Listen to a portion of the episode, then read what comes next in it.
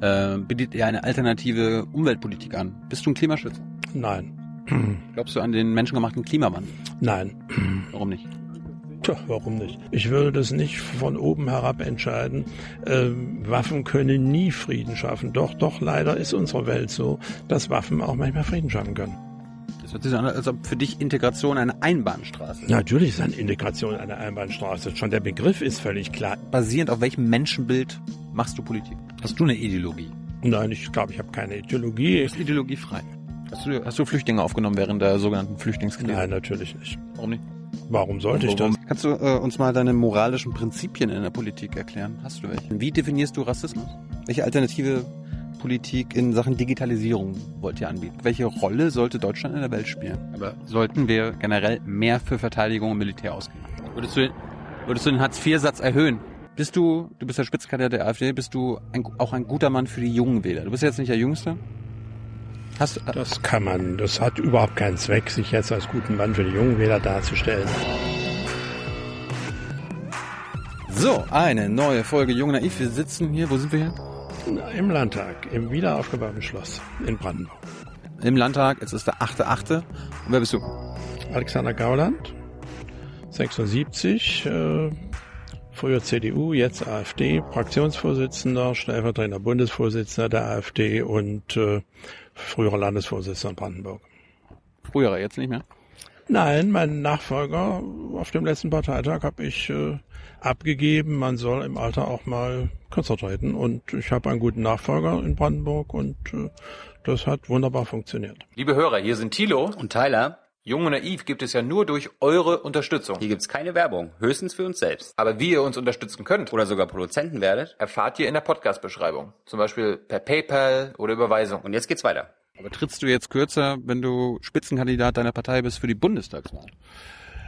Äh, da tritt man natürlich kürzer, wenn man nicht noch zugleich Landesvorsitzender von Brandenburg ist, denn da muss man ja auch tätig sein zu bestimmten Dingen, die zu denen ich jetzt keine Zeit mehr habe. Insofern ist kürzer treten etwas euphemistisch, da hast du recht, aber es ist ähm, trotzdem kürzer, wenn man eine Funktion nicht mehr hat. Ähm, du, wann bist du so geboren? 41, In 1941. der Kriegszeit. Ja, ich habe noch das Ende des Ersten Weltkrieges bewusst miterlebt. Ich habe noch Zweiten meinst des Zweiten Weltkrieges, ja natürlich. Ähm, ja, ich ähm, äh, bin noch mit meinen Eltern ähm, im Keller gewesen. Mein Vater war im Werkluftschutz und äh, ich habe noch ähm, als Kind erlebt, wie Häuser über Menschen zusammengebrochen sind und wir durch äh, das zerstörte Chemnitz äh, nach schweren Bom Bombenangriffen gegangen sind. Ja, ich kann mich an den Zweiten Weltkrieg noch erinnern, an die äh, Bombennächte zu Hause. Da warst du bei der drei oder vier. Das ist, daran, daran erinnerst du Fünf, fünf, fünf erinnere ich mich sehr gut, weil das für ein Kind sehr eindrücklich war, ähm, weil es eben nicht das Leben von heute ist und äh, mein Vater hatte im Keller ein Unsicherheitsgefühl, trotz Luftschutzkeller. Und noch ehe die Entwarnung der Sirenen kam, ähm, holte er mich raus und wir gingen durch die zerstörten Straßen und ich sehe ein Bild noch vor mir, wo er mir die Augen zugehalten hat, wo ein Haus über Menschen zusammenstürzte. Ich konnte es gerade noch sehen, aber er hat mir dann die Augen zugehalten. Du bist aber zur Schule dann erst nach dem Krieg gegangen. Ich bin äh, in der sowjetischen Besatzungszone in die Schule gegangen und dann in der DDR äh, äh, habe ich Abitur gemacht, äh, 1959. So. Wolltest du nach dem Abitur das werden, was du geworden bist, was du jetzt bist? Nein, das wollte ich natürlich nicht werden. Ich ähm, bin ja nach dem Abitur in den Westen gegangen, da ich nicht studieren durfte. Das war noch vor dem äh, vor der Mauer. Und ähm, da bin ich nicht auf die Idee gekommen, je in die Politik zu gehen. Ähm, was ich damals werden wollte, weiß ich gar nicht mehr. Ich erinnere mich noch dunkel, dass ich auf jeden Fall irgendwas bei der Eisenbahn werden wollte. Eisenbahn. Tja, Eisenbahnführer? Oder? das weiß ich gar nicht mehr so. Also ich wollte nicht Lokführer werden, aber die Eisenbahn machte mir schon immer großen Eindruck. Und wenn ich nicht studieren hätte dürfen, dann wäre ich wahrscheinlich äh, als Lehrling bei der Deutschen Reichsbahn hätte ich da angefangen. Was, was hast du denn studiert? Jura, Geschichte, Politik, dann äh, in Marburg äh, 1961, 62 bis 72. Durchgezogen? Ja, ja, durchgezogen. Äh, äh, zwei Staatsexamen, Juristerei, äh, Doktor in Völkerrecht, also äh, alles durchgezogen, ja. So. Dann hast du dann Doktor gehabt. Was, was ist denn aus dir geworden? Ich bin äh, dann, das war damals sehr einfach, man konnte sie überall bewerben, die Regierungsstellen äh, warben geradezu um ein. Ich bin damals ins Bundespresseamt gegangen, weil mich immer der Bezug zur Presse, zu den Medien interessiert hat und habe angefangen als junger Regierungsrat im äh, äh, Presse- und Informationsamt der Bundesregierung, wie es offiziell heißt.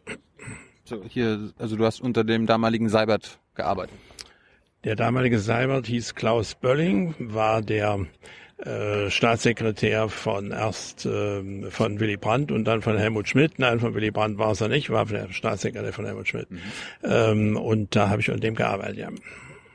Aber das, der war doch von SPD, der Willy Brandt. War das jetzt kein Problem für dich? Nein, das war überhaupt kein Problem. Man ist Beamter und ähm, ich habe ja als Regierungsrat äh, eh Pflichten, ähm, als Beamter neutral zu sein. Ähm, ich war zwar ähm, im RCDS gewesen, aber bin erst auch später in die CDU eingetreten, aber das war für mich überhaupt kein Problem. Warum soll man nicht äh, unter äh, einem sozialdemokratischen Regierungschef arbeiten? Was sind das denn für merkwürdige Zustände, wenn man das nicht mehr könnte? Wir sind doch ein demokratisches Land. Hm. Hast du da irgendwas über die Pressearbeit gelernt, die dir, was dir heute noch nützt? Ja, natürlich lernt man da sehr viel. Man lernt den Umgang mit Journalisten. Ich war lange Zeit Chef vom Dienst und war sogar äh, persönlicher Referent des ähm, äh, späteren ähm, Rüdiger von Wechmar, der also ähm, auch äh, Chef äh, des Bundespresseamts war. Und ähm, ich habe, glaube ich, gelernt, dass äh, Journalisten eine bestimmte Arbeitsweise haben, die man einfach mal akzeptieren muss. Mhm. Ähm, und äh, ehe man sie kritisiert, sollte man sie erstmal akzeptieren und habe das immer in meinen späteren Tätigkeiten äh, gerne gemacht. Ich bin dann ja nach Frankfurt gegangen und habe da, äh, war ja zehn Jahre Leiter des Büros des Oberbürgermeisters, habe ich auch die ganze Pressearbeit gemacht äh, und da hatte ich viel äh, aus dem alten Presse- und Informationsamt mitgenommen. Wie, wie gehst du denn als Politiker heutzutage mit Journalisten um? Kann man die Journalisten sagen oder gibt es da auch Untergruppen? Kann man alle gleich behandeln? Man kann nie alle gleich behandeln. Journalisten sind immer genau wie alle Individuen und ähm, es gibt Leute, die verstehen ihr Handwerk, damit habe ich überhaupt kein Problem, auch wenn er politisch völlig anderer Meinung ist und es gibt Leute, die verstehen ihr Handwerk nicht und damit hat man dann grundsätzlich ein Problem, aber jede Pauschalverurteilung von Journalisten lehne ich persönlich völlig ab. So. Aber irgendwie Lügenpresse und sowas äh, kommen ja auch mal bei der AfD manchmal vor. Das kommt bei der AfD vor. Da haben manche offensichtlich solche Erfahrungen gemacht. Ich habe das selber nie äh, ausgerufen, weil ich die persönliche Erfahrung nicht gemacht habe. Wie würdest du das nennen? Das ist nicht auf eine Formel zu bringen. Äh, ich glaube, Giovanni Di Lorenzo, der Herausgeber der Zeit, hat es sehr klug formuliert, dass äh, viele Journalisten sich zu nahe an der Regierungspolitik des Refugees Welcome bewegt haben. Äh, so würde ich das nennen. Du hast gerade schon erzählt, CDU Anfang der 70er, warum, warum bist du in die CDU eingetreten? Warum nicht SPD? Willy Brandt, hast du ja schon das ist alles, ähm, kommt eher zufällig. Ich war ähm, in Marburg Student, ähm, war zuerst äh, Gast beim SDS, das war damals der Sozialistische Deutsche Studentenbund, fand die DDR-Nähe völlig daneben. Mhm. Ähm, und äh, wurde eingeladen vom Ring christlich-demokratischen Studenten, fand die Diskussionskultur dort äh, sehr offen, äh, unvoreingenommen und äh, selbst diese Ost-West-Problematik, die es ja damals noch gab, äh, wurde äh, sehr offen diskutiert und da, das war mir sympathisch und da bin ich in RCDS eingetreten. Da bin ich lange nicht in die Partei eingetreten. Ich bin dann später in die Partei eingetreten, ähm, weil ich das dann als eine na sagen wir, weitgehend richtige Entscheidung fand. Man soll nie in eine Partei eintreten, bei der man glaubt, man ist äh, zu 100 Prozent der Meinung. Man muss froh sein, wenn man 50 Prozent der Meinung der Partei hat und das andere eben nicht. Das ist bei der AfD auch so. Äh, natürlich gibt es auch bei der AfD Positionen, die ein ähm, die mir nicht so nahe stehen wie andere. Welche? Aber es ist hier insofern etwas anderes, weil die AfD ja von mir mitgegründet worden ist. Und da sind natürlich sehr viel mehr Positionen, die man selber hat, in die Gründung eingegangen. Sonst wäre ich ja kein Gründungsmitglied gewesen. Ich bin ja in der CDU in eine fertige Partei eingetreten und hier ist es was anderes. Insofern ähm, kann man es nicht vergleichen. Also AfD, der Anteil schon ein bisschen höher, 75 Prozent. Da würde ich den Anteil würde ich sogar in der AfD noch höher sehen, ja. Aber gibt es äh, Themen bei der AfD, die nicht deine sind? Also wenn man das jetzt programmatisch nimmt, gibt's das äh, eigentlich nicht. Nein, äh, ich wüsste jetzt nichts zu nennen, wo ich äh, sagen würde, nee, das ist überhaupt nicht meine Meinung. Zurück zur, zur Biografie. Äh, nach BBA, nachdem du in der CDU eingetreten bist, dem warst du in Frankfurt aktiv? Ich war in Frankfurt aktiv. ähm, das äh, hatte ein kurzes Vorspiel. Äh, der jetzt schon leider verstorbene Walter Weimann, später hessischer Ministerpräsident, äh, wurde in der ganz kurzen Zeit, in der Franz Josef Strauß die Fraktion teilt, das ist alles lange her, Fraktionsgeschäftsführer der CDU und fragte mich, ob ich sein persönlicher Referent würde. Das habe ich gemacht. Wir waren kaum sechs Wochen da. Da ähm, musste Wallmann äh, nach Frankfurt, weil er als Oberbürgermeisterkandidat angetreten war und gegen alle Vorhersagen äh, gewann er eine absolute Mehrheit und fragte mich dann, ob ich mit nach Frankfurt gehen würde. Und das habe ich mir äh, schwer überlegt. Eigentlich wollte ich in Bonn bleiben. Das war ja damals die Hauptstadt, war am Presseamt interessiert. Aber es gab in Frankfurt eine interessante Entwicklung durch einen damals sehr roten Kulturdezernenten, den es heute, der heute immer lebt, wenn auch schon mit 90 Jahren, Hilmar Hoffmann. Und ähm, das fand ich eine interessante Konstellation, eine Zusammenarbeit mit dem und Weimann zu organisieren. Und das habe ich dann gemacht. Wie lange hast du das gemacht? So lange wie Weimann in Frankfurt geblieben ist. Er ist zehn Jahre, knapp zehn Jahre Oberbürgermeister gewesen, ähm, ist dann für kurze Zeit ins Umweltministerium gegangen, da waren wir auch nur ganz kurz. Äh, Du warst im Umweltministerium? Ich war nicht Umweltminister, aber ich war im Umweltministerium äh, Beamter.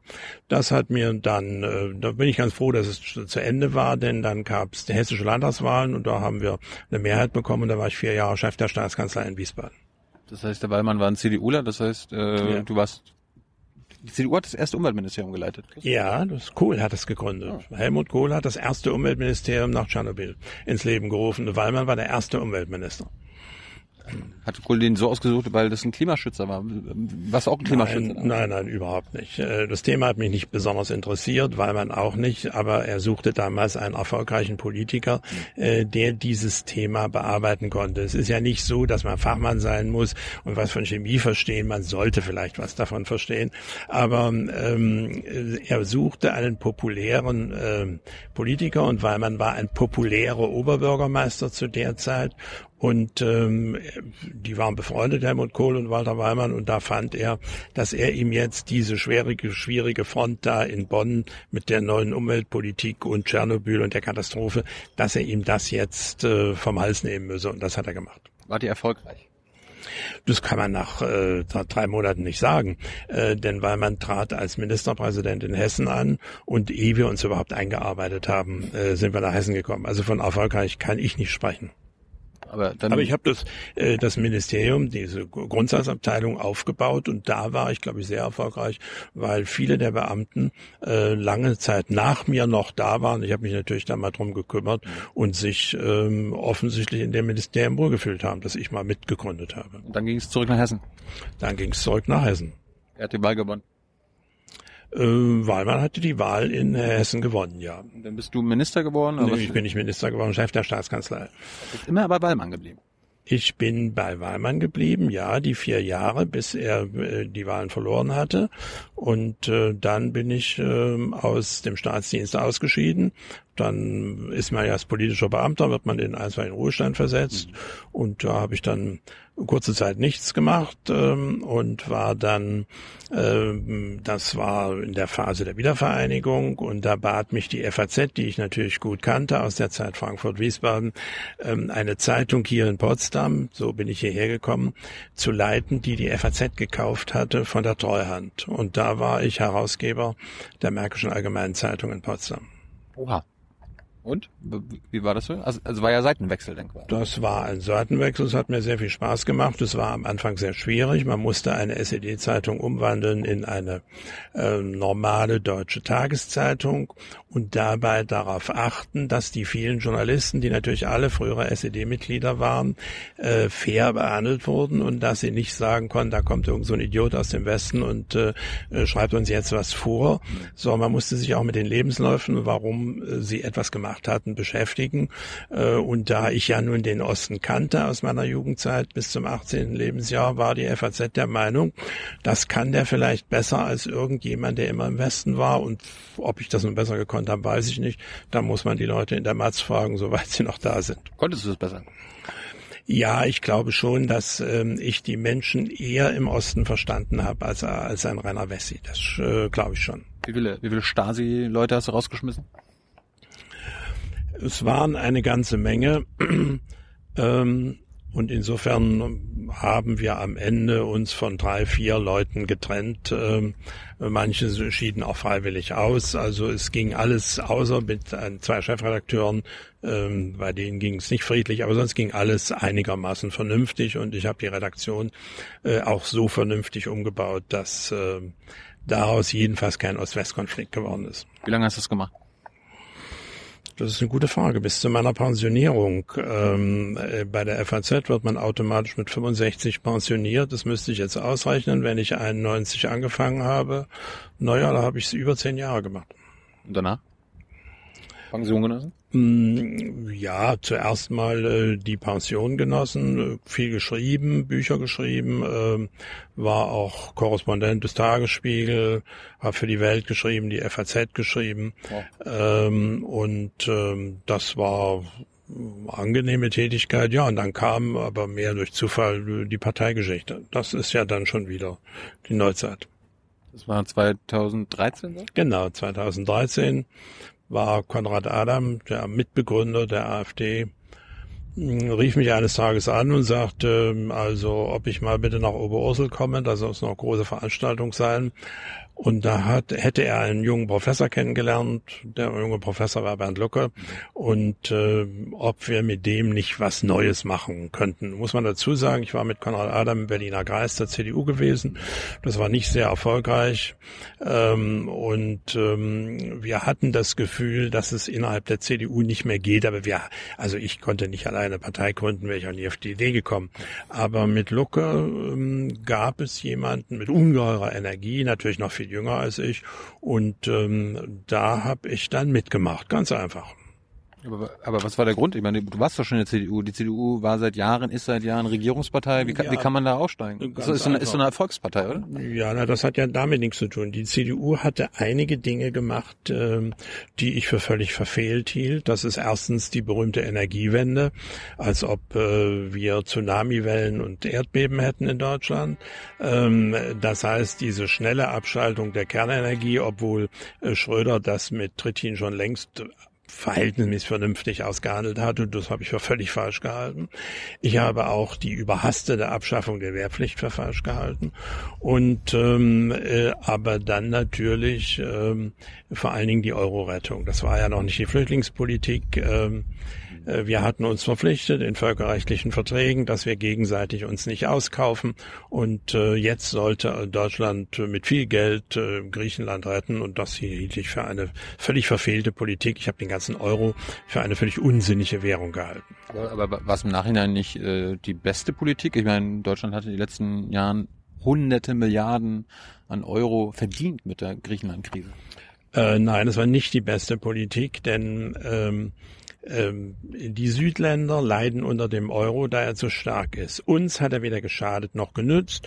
Man kann bei Sarrazin nachlesen, dass äh, die, ähm, das, äh, das Handelsvolumen Deutschlands mit den Ländern außerhalb des Euro schneller gewachsen ist als innerhalb des Euro. Aber das würde ich gar nicht nennen.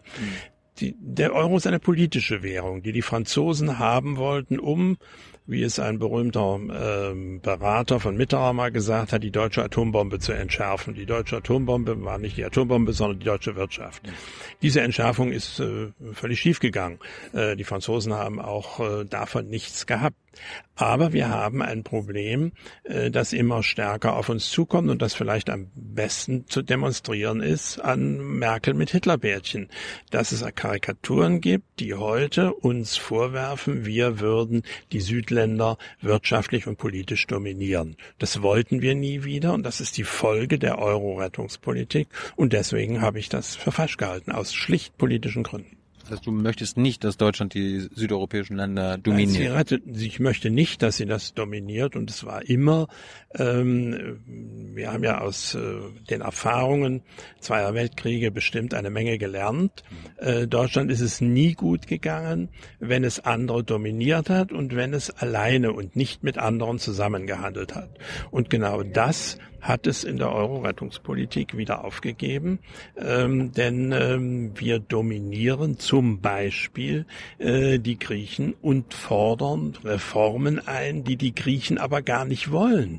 Äh, und Reformen kann man nur machen, wenn das eigene Volk es will, nicht wenn eine deutsche Bundeskanzlerin oder ein deutscher Bundesfinanzminister sagt, das müsst ihr jetzt machen. Das habe ich immer für falsch gehalten, aus politischen Gründen, nicht aus wirtschaftlichen. Aber das sagen die anderen Europäer doch auch. Also das ist ja Schäuble und Merkel nicht alleine.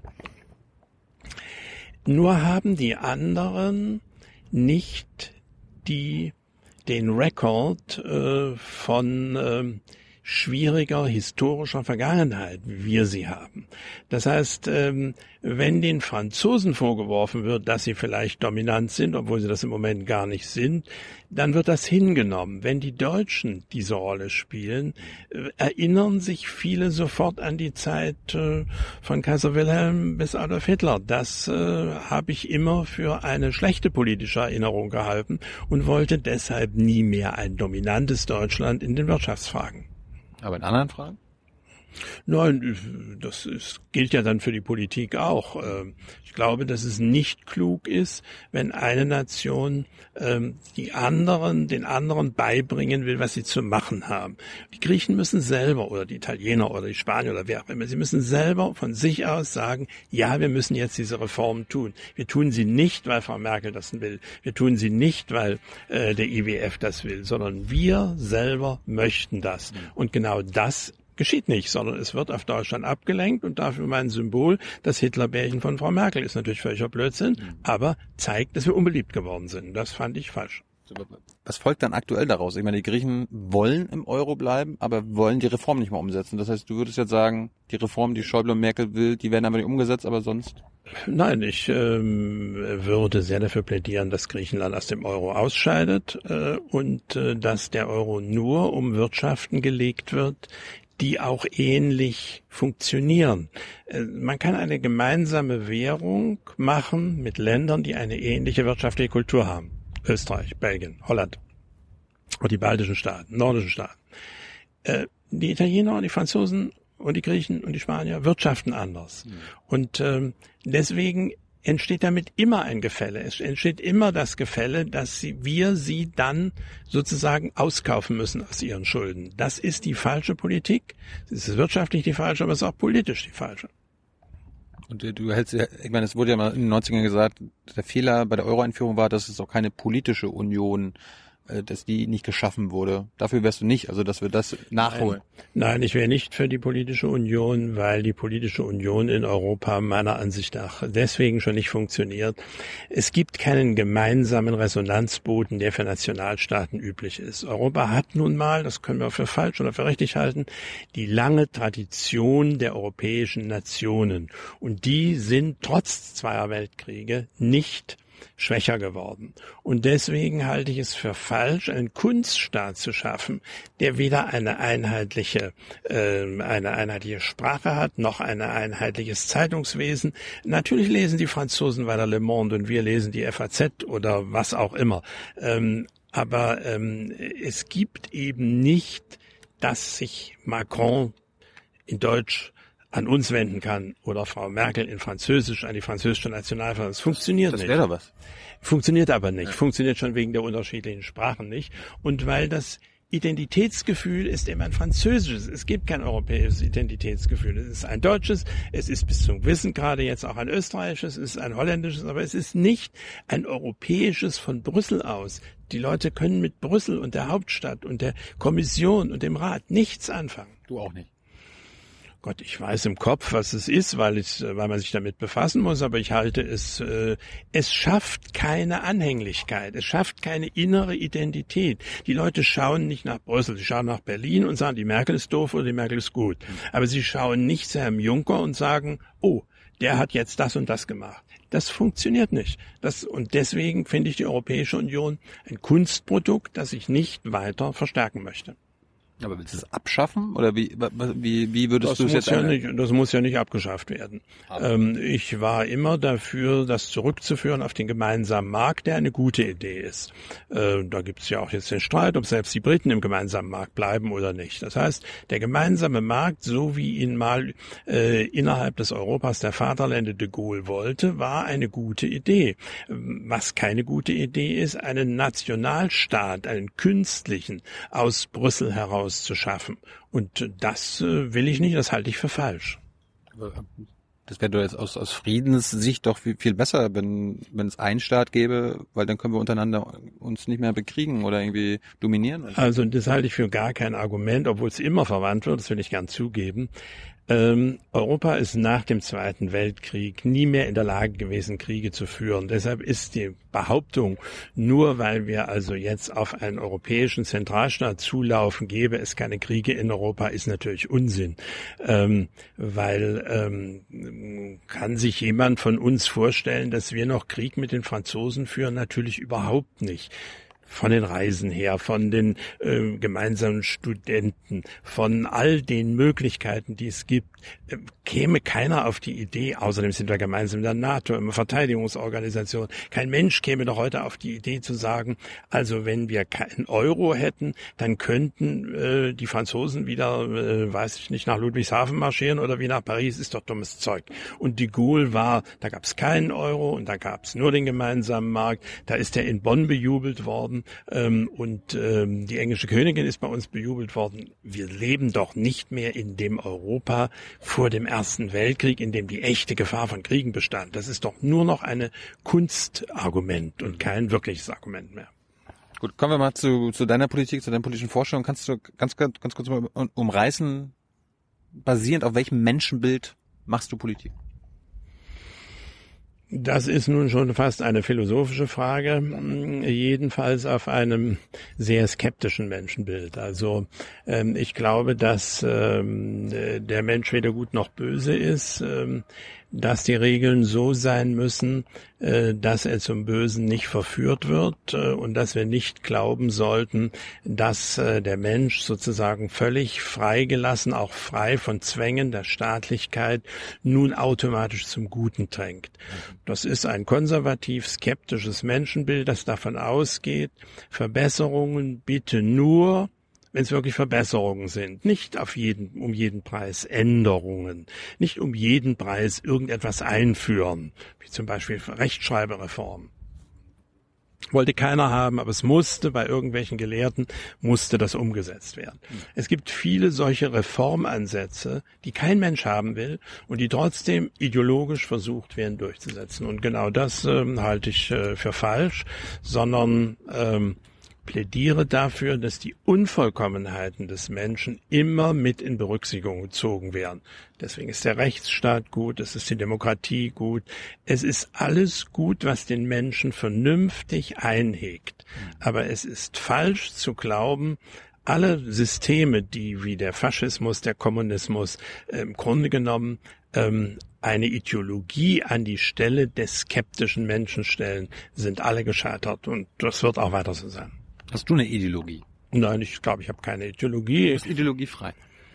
Äh, man ist nie ideologiefrei, das gibt's gar nicht. Ähm, natürlich, äh, Napoleon nannte alle Leute, die denken, Ideologen. Von daher ist das schon ähm, eine Zuschreibung, äh, die ich für falsch halte. Ich orientiere mich sehr an dem skeptischen Konservativismus der Briten äh, und Edmund Burke, der damalige sozusagen Erfinder des Konservatismus, war genauso ein Ideologe, äh, wie Napoleon ihn genannt hat. Aber er war im Grunde genommen kein Ideologe, sondern er sah nur die Gesellschaft realistisch und nicht, wie manche sie sehen wollen, die sie um jeden Preis ihren Ideen anpassen wollen.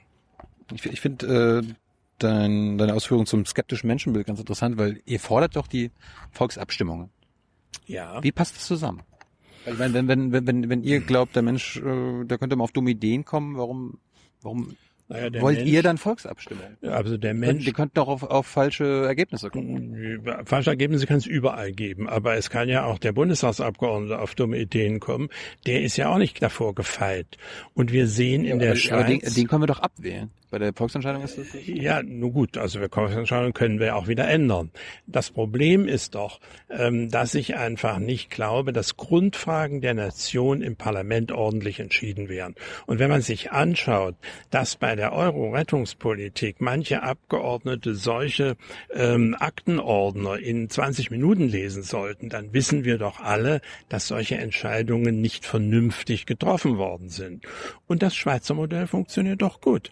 Äh, es muss nicht ähm, alles, das, was in der Schweiz in Volksabstimmungen möglich ist, bei uns möglich sein.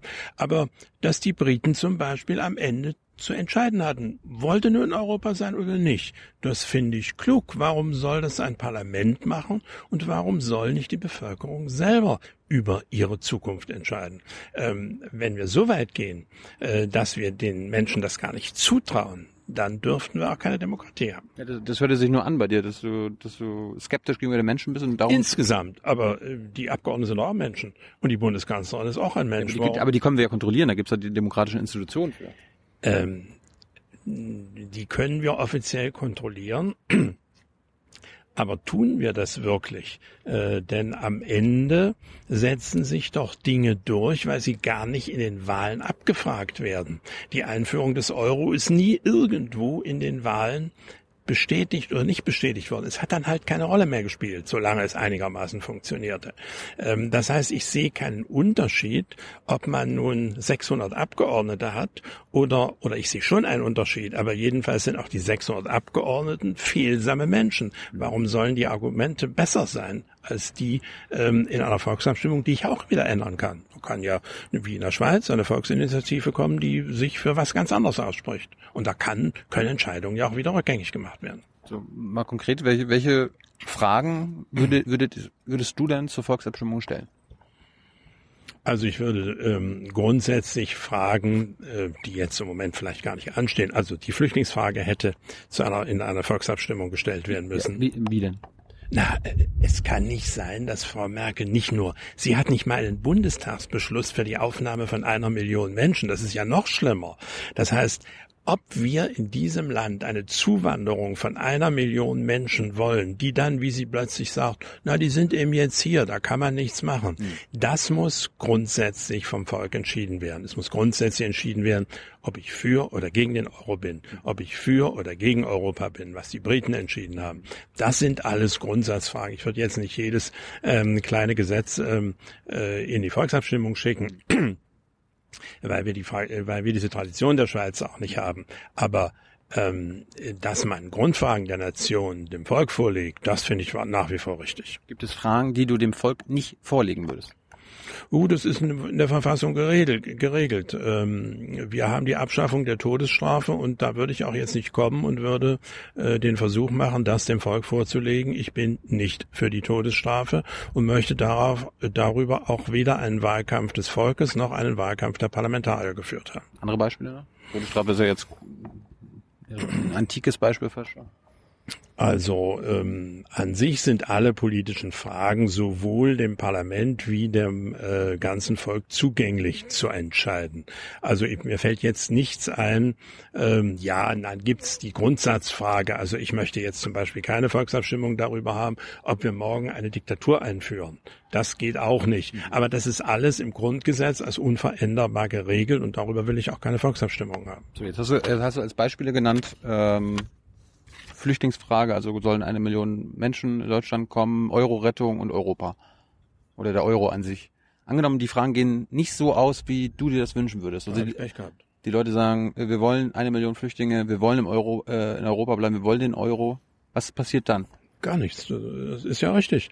Natürlich kann ich nicht davon ausgehen, ähm, dass meine Meinung sich durchsetzt. Die Frage ist ja nicht, ähm, ob ich meine Meinung durchsetzen will, sondern die Frage ist, wie stark ist die Legitimität? Und wenn ein Volk darüber abgestimmt hat, dann ist die Legitimität eben eine ganz andere. Und das sieht man ja auch in Großbritannien, obwohl das große Schwierigkeiten macht, die Austrittsverhandlungen, obwohl die Regierung daran fast gescheitert ist, kommt keiner auf die Idee und sagt, naja, also diese Volksabstimmung war ja knapp, wollen wir jetzt doch nicht, dass das Parlament wieder drüber entscheidet und das an sich zieht. Nein, die Legitimität ist eine größere die, wenn das ganze Volk abgestimmt hat. Das kann man nicht einfach rückgängig machen. Und von daher finde ich, dass man Grundsatzfragen mit einer größeren Legitimität ausstatten sollte.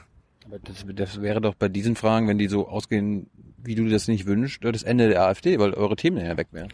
Nein, das ist natürlich nicht das Ende der AfD. Außerdem ähm, bin ich sehr unsicher, ob solche Fragen so ausgehen würden, ähm, dass das, ähm, wie es der AfD gar nicht passen würde. Mhm. Ich glaube, wenn wir eine Volksabstimmung darüber hätten, ist es richtig, dass eine Million Menschen in dieses Land unkontrolliert gekommen sind. Wenn man die Frage so stellt, glaube ich nicht, dass eine Mehrheit der Deutschen sagen würde, na wunderbar, gibt uns noch eine Million. Ich glaube, äh, sie würden sehr deutlich sagen, nein, so geht es nicht. Hm.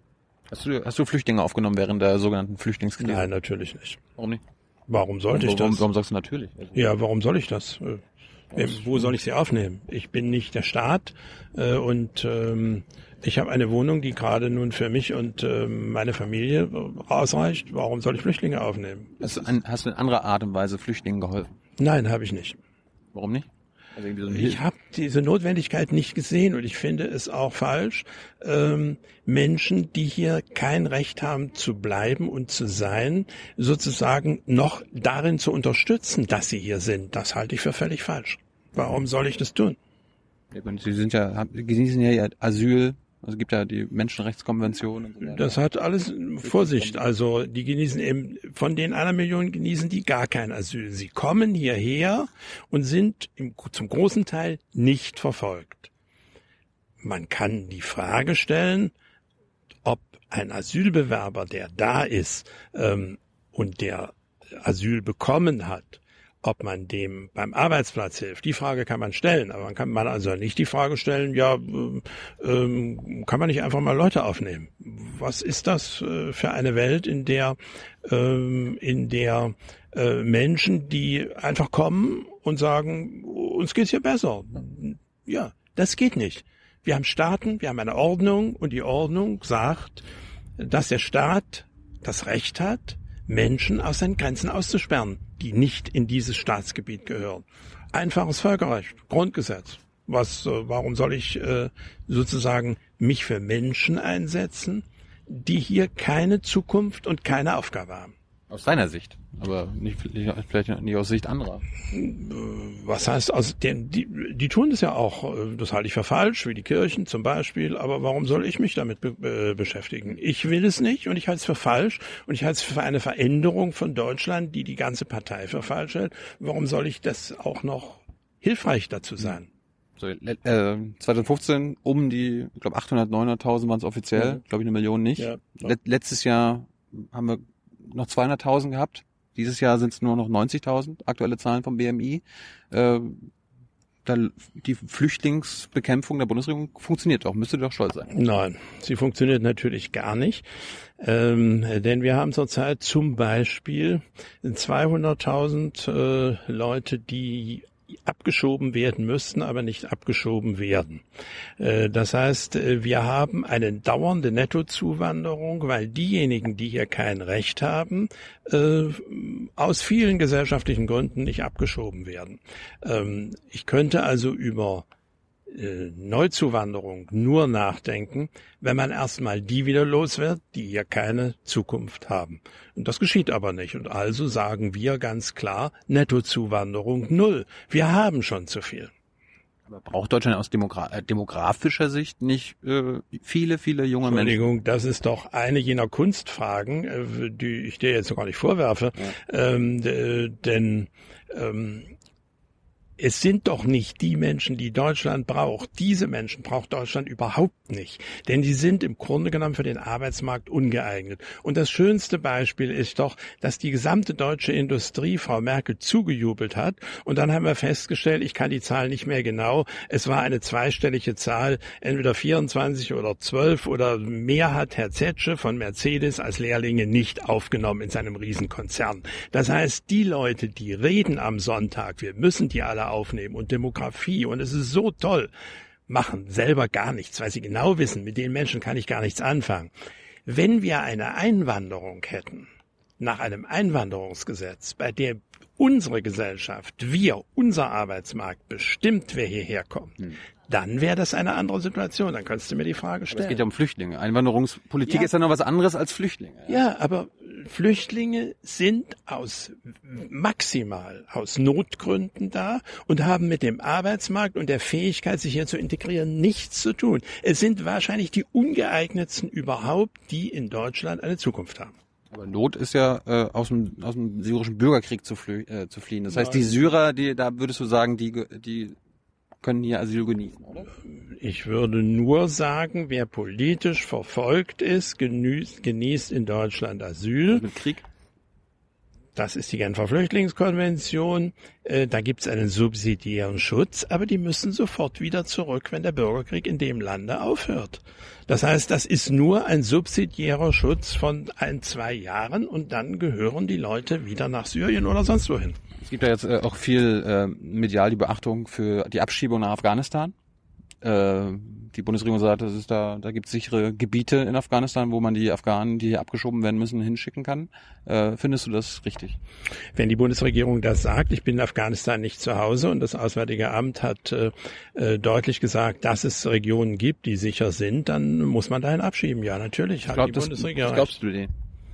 Ich meine, das, das, das, das, nicht glauben? das Krieg, da sind die Taliban das an der hat doch, Aber Entschuldigung, das hat doch gar nichts. Wir wissen doch genau, dass die Taliban sind erstens nicht an der Macht. Zweitens, ja, die, wenn das, die bekämpfen die. Ja, aber wenn das ein Argument wäre, dann dürfte ich auch keinen Menschen nach Brüssel schicken. Ich dürfte auch, da gibt's nämlich auch Terror. Ich dürfte keinen Menschen nach Nizza schicken. Ich dürfte übrigens auch keinen Menschen mehr nach Ansbach und Würzburg schicken. Gibt's auch Terror. Das kann doch kein Argument sein dafür, dass man Menschen nicht dahin wieder zurückführt, wo sie hergekommen sind.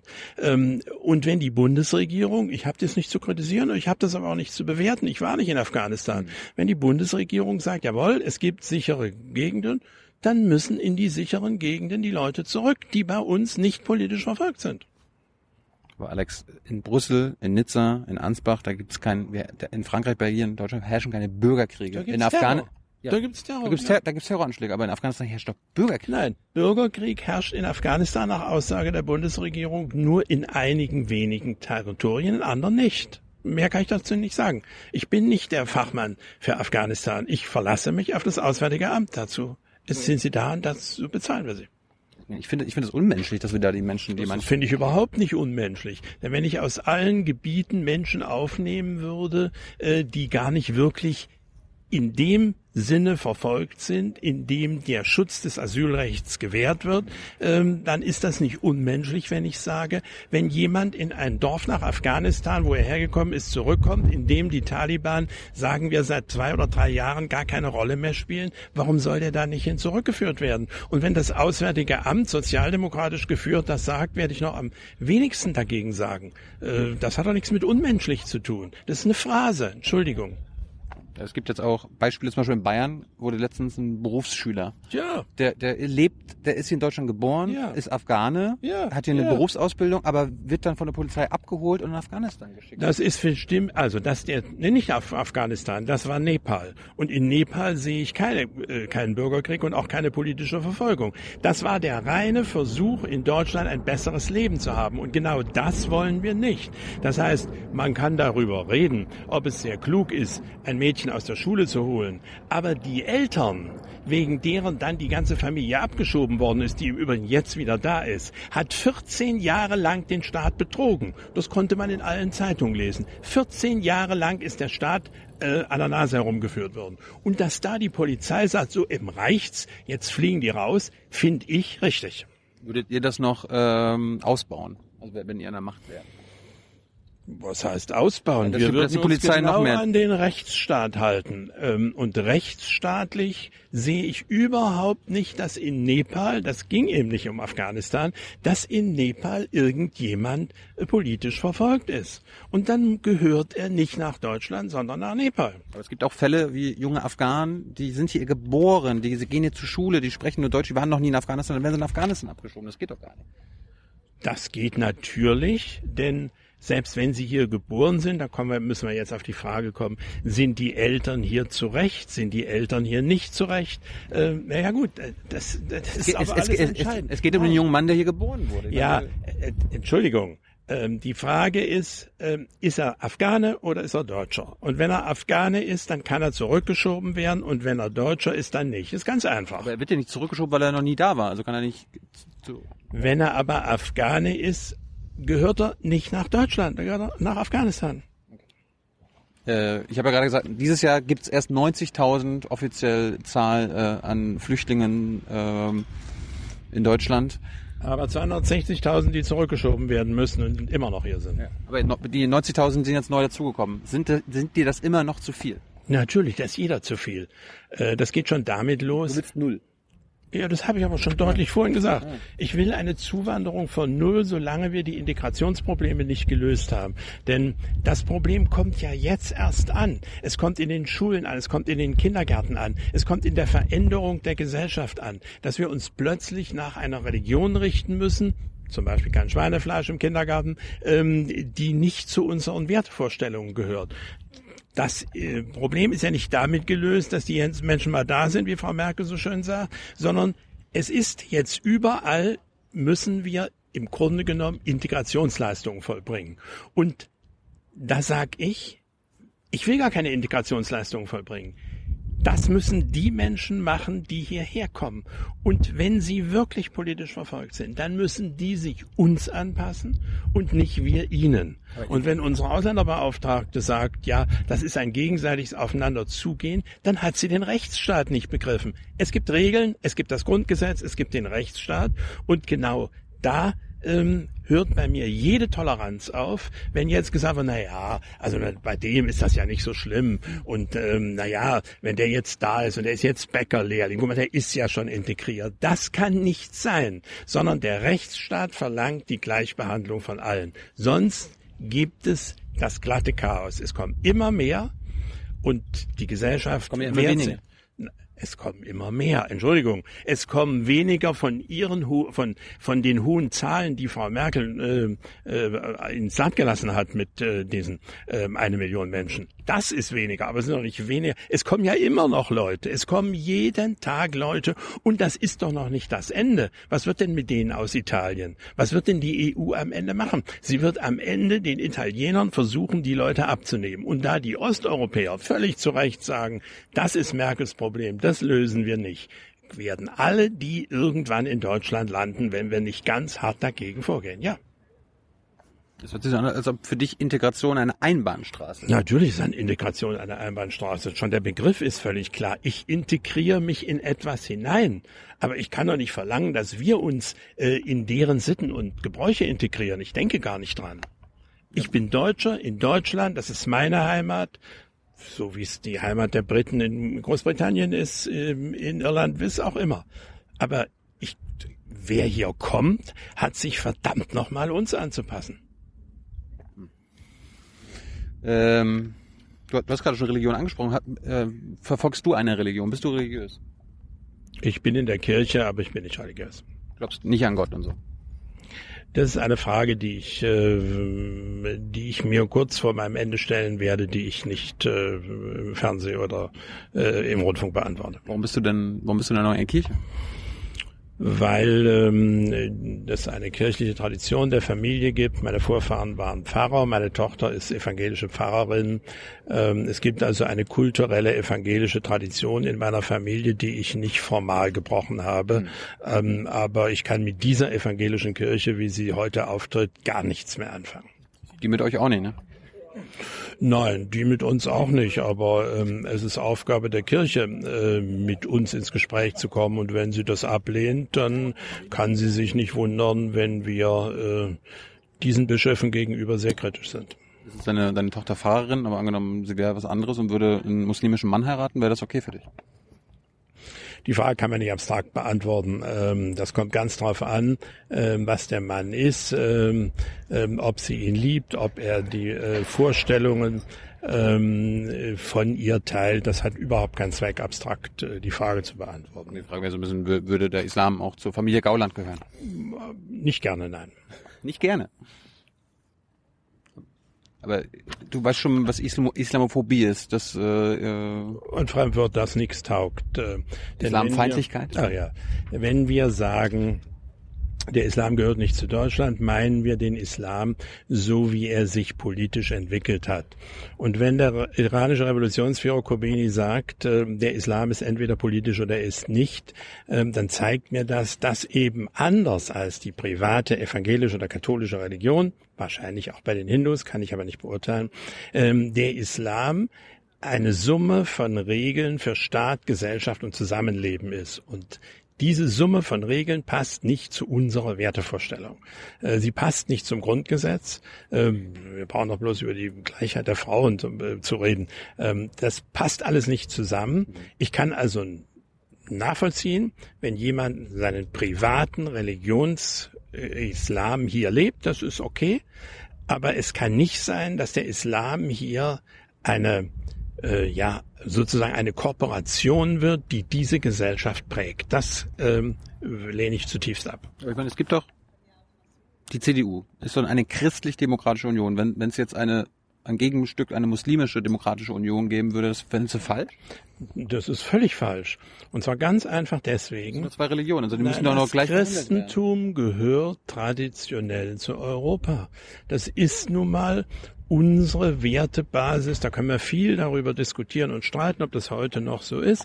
Aber man braucht dann nur hinzugucken. Ähm, das höchste Gebäude irgendwo ist meistens noch der Kirchturm. Das heißt, es gibt nun mal eine europäische christliche Tradition und Gott sei Dank haben die Türken 1683 vor Wien verloren, sonst wäre wahrscheinlich ein Teil des Abendlandes äh, äh, musulmanisch geworden. So ist es nicht geworden, sondern unsere Traditionen sind andere.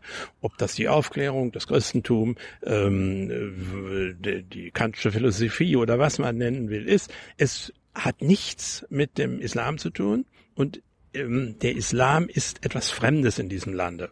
Das äh, ist halt was völlig anderes. Das christlich-demokratische bezieht sich auf unsere Tradition. Warum sagst du nur Muselmann? Das ist doch äh, abwertend, oder? Ich habe musulmanisch gesagt. Ja ähnlich. Schwierig. Aber, aber, aber Christentum geprägt, ich meine, äh, die Nazis haben doch auch sich auf Christentum berufen. Da, da kam der Holocaust raus. Also, ja, das, ist, ist wirklich, das ist wirklich völlig daneben. Die Nazis, ja, als Begriff ist es völlig daneben. Die Nazis waren eine zutiefst antichristliche Partei. Es ist völlig richtig, dass äh, leider ein Teil der evangelischen Kirche mit den Nazis paktiert hat. Aber äh, man kann nun wirklich nicht dem Christentum oder der der evangelischen Kirche oder der katholischen Kirche vorwerfen, dass sie irgendwas mit dem Holocaust zu tun hat. Das ist äh, einfach Geschichtsklitterung. Kannst du äh, uns mal deine moralischen Prinzipien in der Politik erklären? Hast du welche? Äh, Moral wird meistens in der Politik eingeführt, wenn ähm, ähm, die Vernunft ähm, aufhört. Äh, man soll sich in der Politik nicht anders verhalten als im normalen täglichen Leben. Äh, man soll Leute nicht übervorteilen. Äh, da gibt's viele normalen bürgerliche Regeln, die ich auch für die Politik für wichtig und richtig halte. Aber man soll die Politik nicht aufladen mit Moral. Hast du Grenzen? Hast du rote Linien für dich, die du nicht ja, überschreitest? Natürlich haben wir, wir alle roten Linien. Naja, also wir haben schon mal eine äh, rote Linie, dass wir die freiheitlich-demokratische Grundordnung achten, dass wir äh, die Demokratie in diesem Lande äh, bewahren und achten, ähm, dass wir das Grundgesetz hochhalten. Äh, das sind alles rote Linien, die auch zugleich moralische Linien sind. Und natürlich gibt's äh, moralische Linien, äh, also ich greife nicht jemanden da in die Tasche, um 50 Mark rauszuholen oder 50 Euro. Hm. Hast du schon mal gegen das Gesetz verstoßen? Ja, man wird verstößt immer gegen das Gesetz. Ich habe in der Tat gegen Park äh, äh, gegen Parkverbote verstoßen, klar. Logisch. Das war eine Ordnungswidrigkeit. Hast, ja. du, hast du schon mal eine Straftat begangen? Nein, habe ich nicht. Bist du, du bist der Spitzenkandidat der AfD, bist du ein, auch ein guter Mann für die jungen Wähler? Du bist jetzt nicht der Jüngste, Hast, das kann man, das hat überhaupt keinen Zweck, sich jetzt als guten Mann für die jungen Wähler darzustellen. Ähm, wir haben ein Programm, ich habe deutlich ausgesprochen, für was ich stehe. Ob ich da jetzt äh, 20 oder 100 bin, das äh, hat damit eigentlich nichts zu tun. Wenn jüngere Leute äh, mehr Vertrauen zu jüngeren Leuten haben, das kann ich verstehen. Dass, äh, da, dafür haben wir auch eine Spitzenkandidatin, die sehr viel jünger ist als ich. Ähm, aber sonst geht es bei uns um Inhalte, es geht um den Kopf und nicht um den äh, Versuch, also zu sagen, na ja, Alter, der kann ja nicht mehr die Jungen verstehen. Verstehst du uns Junge denn? Äh, ich diskutiere heftig mit meiner Tochter, äh, da muss ich also vieles verstehen. Ähm, und insofern glaube ich, dass ich also weiß, was in vielen jungen Leuten vorgeht. Ob ich das immer richtig finde, das ist was völlig anderes. Was geht bei uns vor?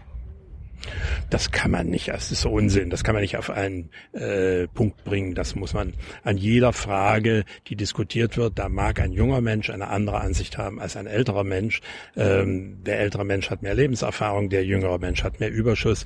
Ähm, das kann man nicht äh, nach dem Motto, was geht in uns jungen Menschen vor, was geht in uns alten Menschen vor, kann ich auch nicht beantworten. Weißt du auch nicht. Hätte ich jetzt gedacht, du bist ja... Ne.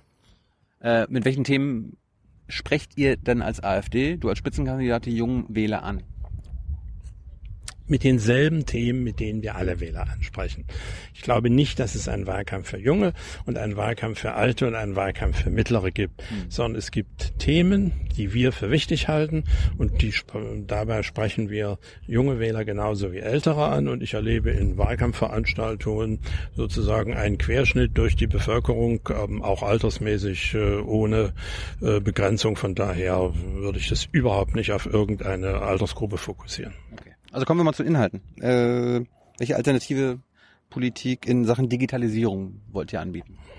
Das ähm, äh, kannst du mich nicht fragen, da ich mit der Digitalisierung äh, innerlich keine, äh, keine Verbindung habe. Das muss man meine Kollegin fragen, dafür ist sie da. Ich äh, werde zur Digitalisierung nichts, äh, nicht Stellung nehmen. Das habe ich auch in der Fraktion nicht gemacht. Alice Weidel will mit uns nicht reden. Darum kann ich jetzt nicht zum Breitbandausbau fragen, zum Datenschutz, Online-Überwachung. Und mich kannst du auch nicht fragen, weil ich davon nichts verstehe und äh, weil ich nicht hier vorgebe, was zu verstehen. Was ist mit der Drogenpolitik? Die jungen Menschen wollen eine alternative neue Drogenpolitik bietet ihr die? Ich bin nicht für die Freigabe von Drogen, äh, steht auch bei uns im Programm. Ähm, Cannabis-Legalisierung? Bin ich nicht dafür, ist aber in der Partei umstritten. Es wird diskutiert. Warum bist du nicht dafür? Ich habe mich damit nicht weiter befasst. Ich glaube, dass jede, ähm, jedes Drogennehmen am Ende zu einer stärkeren Droge führt und dass es deswegen ähm, problematisch ist, irgendwo ein äh, Tor zu öffnen. Und deswegen bin ich gegen äh, die Liberalisierung der Drogenpolitik. Aber ich lasse mich da gern von anderen überzeugen. Ähm, das ist nicht mein Thema ähm, und äh, wir haben es so im Programm stehen. Du bist also offen, also wenn es gute Argumente gäbe, kann man, kann man nicht von der Legalisierung überzeugen? Äh, immer wenn es zu politischen Themen gute Argumente gibt, kann man mich von etwas überzeugen. Das hat nicht nur was mit der Drogenpolitik zu tun. Gut, äh, bietet ihr eine alternative Sozialpolitik an? Kannst du dazu uns was sagen? Nein, denn eine alternative Sozialpolitik gibt es nicht. Wir, ähm, das kann es ja gar nicht geben. Es gibt nicht eine äh, eine Sozialpolitik und die nehme ich jetzt und werfe sie in die Tonne und äh, äh, mache eine andere. Das gibt's nicht. Ähm, das heißt, wir haben ein Rentensystem. Dieses Rentensystem hat Schwächen. Ähm, wir haben ein Steuersystem. Dieses Steuersystem hat Schwächen. Wir haben Alternativen angeboten, äh, zum Beispiel äh, Familiensplitting. Wir haben gesagt, äh, wir wollen die Mehrwertsteuer senken. Wir wollen was für die kleinen Leute tun. Wir sind aber auch gegen die Erbschaftssteuer. Das sind alles Einzelfragen. Das kann man alternativ nennen. Wir sind zum Beispiel dafür, dass äh, äh, also nach einer dass, es, dass die Rente nicht gezahlt wird äh, vom Eintrittsalter, äh, dass ein bestimmte, äh, dass ein bestimmtes Alter vorliegen muss, sondern wir sagen, wenn eine bestimmte Lebensarbeitszeit erreicht ist, äh, dann soll die volle Rente gezahlt werden. Aber es hat keinen Zweck, darüber zu reden, obwohl wir in der Partei das diskutieren diskutieren, ob dieses ganze Rentensystem nicht auf den Kopf gestellt wird. Ja, es gibt bei uns Überlegungen zu sagen, äh, wir sollten das ähnlich im Schweizer System machen, äh, die ein Rentensystem haben, in das alle einzahlen und aus dem alle herausbekommen. Das bedeutet aber auch eine völlige Umbau des Steuersystems und eine äh, Senkung der Einkommenssteuer massiv. Ob das durchzuführen ist in Deutschland, habe ich große Zweifel. Das wird in der Partei diskutiert und da wir noch eine junge Partei sind, muss da auch bis jetzt kein Ergebnis da sein du als Abgeordneter, äh, ihr habt ja, ihr zahlt ja auch nicht in die in die normale in das normale Rentensystem ein. Richtig. Ich, ich habe jetzt nicht ganz verstanden, ob du für das Schweizer Modell, ob du da Sympathien für hast oder? Ich habe für das Schweizer Modell Sympathien, weiß aber, dass es ähm, in der Wirkung umstritten ist und dass vor allen Dingen die, die das Schweizer Modell bevorzugen, dann, ähm, na sagen wir mal vorsichtig, sobald es bei, um die Senkung der Einkommenssteuer geht, nicht mehr mitmachen. Ähm, aber das Schweizer Modell funktioniert nur, indem man die Steuern sehr stark reduziert, um dann sozusagen das alle einzahlen Zahlen ähm, zu finanzieren. Von daher muss man da das ganze Steuersystem umbauen. Mhm. Ob das richtig oder falsch ist, äh, würde ich heute und hier nicht entscheiden wollen. Du hast gerade gesagt, keine Erbschaftssteuer. Ich meine, wir, die Deutschen haben letztes Jahr 400 Milliarden Euro vererbt. Und du, das du, bewegt du, mich gar nicht. Das bewegt mich deswegen nicht, weil ähm, ähm, der Staat könnte doch da 10, 20 Prozent abknapsen. Warum? Da kann man warum? Warum? Äh, das Erbe ist versteuertes Einkommen. Äh, Wenn es keine Steuerhinterziehung ist, ist das Erbe entstanden aus versteuerten Einkommen. Warum soll der Staat da plötzlich was abknappen? Wer ist der Staat, äh, dass du plötzlich sagst, da soll der Staat doch sich was holen? Mein Gott, äh, könntest du auch sagen, der Staat soll sich doch was von der Kirche holen oder sonst wo. Das ist doch keine Logik. Aber, das, aber das, Kind hat, kann da auch nichts dafür, dass der, der, der Vater... Wenn ich mein, wenn ich mein, wenn mein, wenn mein Vater, ich habe das äh, nicht gehabt, aber ähm, wenn mein Vater für mich mich Geld angelegt hat und gespart hat und sagt, das schenke ich dir, warum soll er das nicht tun? Was ist Aufgabe des Staates zu sagen, nein, nein, wir müssen jetzt äh, für die Gleichheit sorgen, damit also auch das Kind nicht eine bessere Startchance hat. Das halte ich für völlig verfehlt. Ist es nicht ein bisschen so ein, ein guter Kompromiss? Okay, du kriegst 100.000 Euro von deinem Papa, das 75 Prozent kannst du behalten, aber 25 Prozent gehen an alle? Ja, warum? Warum sollen das an alle gehen? Sag mir eine Begründung, warum ich... Äh, Dein Vater wäre vielleicht nicht so reich geworden ohne alle. Was hat denn das damit zu tun? Der hat ja dafür Steuern bezahlt. Mein Vater ist, also er ist sowieso nicht reich und war, wir hatten sowieso nichts. Von daher, also wenn es so wäre, dann hat mein Vater sich das Geld verdient und dann ist es sein Geld und dann kann er das mir schenken und ich will dem nicht dem Staat eine Erbschaftssteuer geben. Ich sehe das gar nicht ein. Also mit der Vermögensteuer. Naja, das ist eine alte, umstrittene Sache. Vermögenssteuer läuft auch aus, ver, ähm, aus versteuertem Einkommen und ist natürlich eine Problematik. Äh, das lohnt jetzt gar nicht zu diskutieren. Ähm, da, da, wird dann immer gesagt, werden Arbeitsplätze verloren, äh, gehen Arbeitsplätze verloren und dann gehen Betriebe kaputt.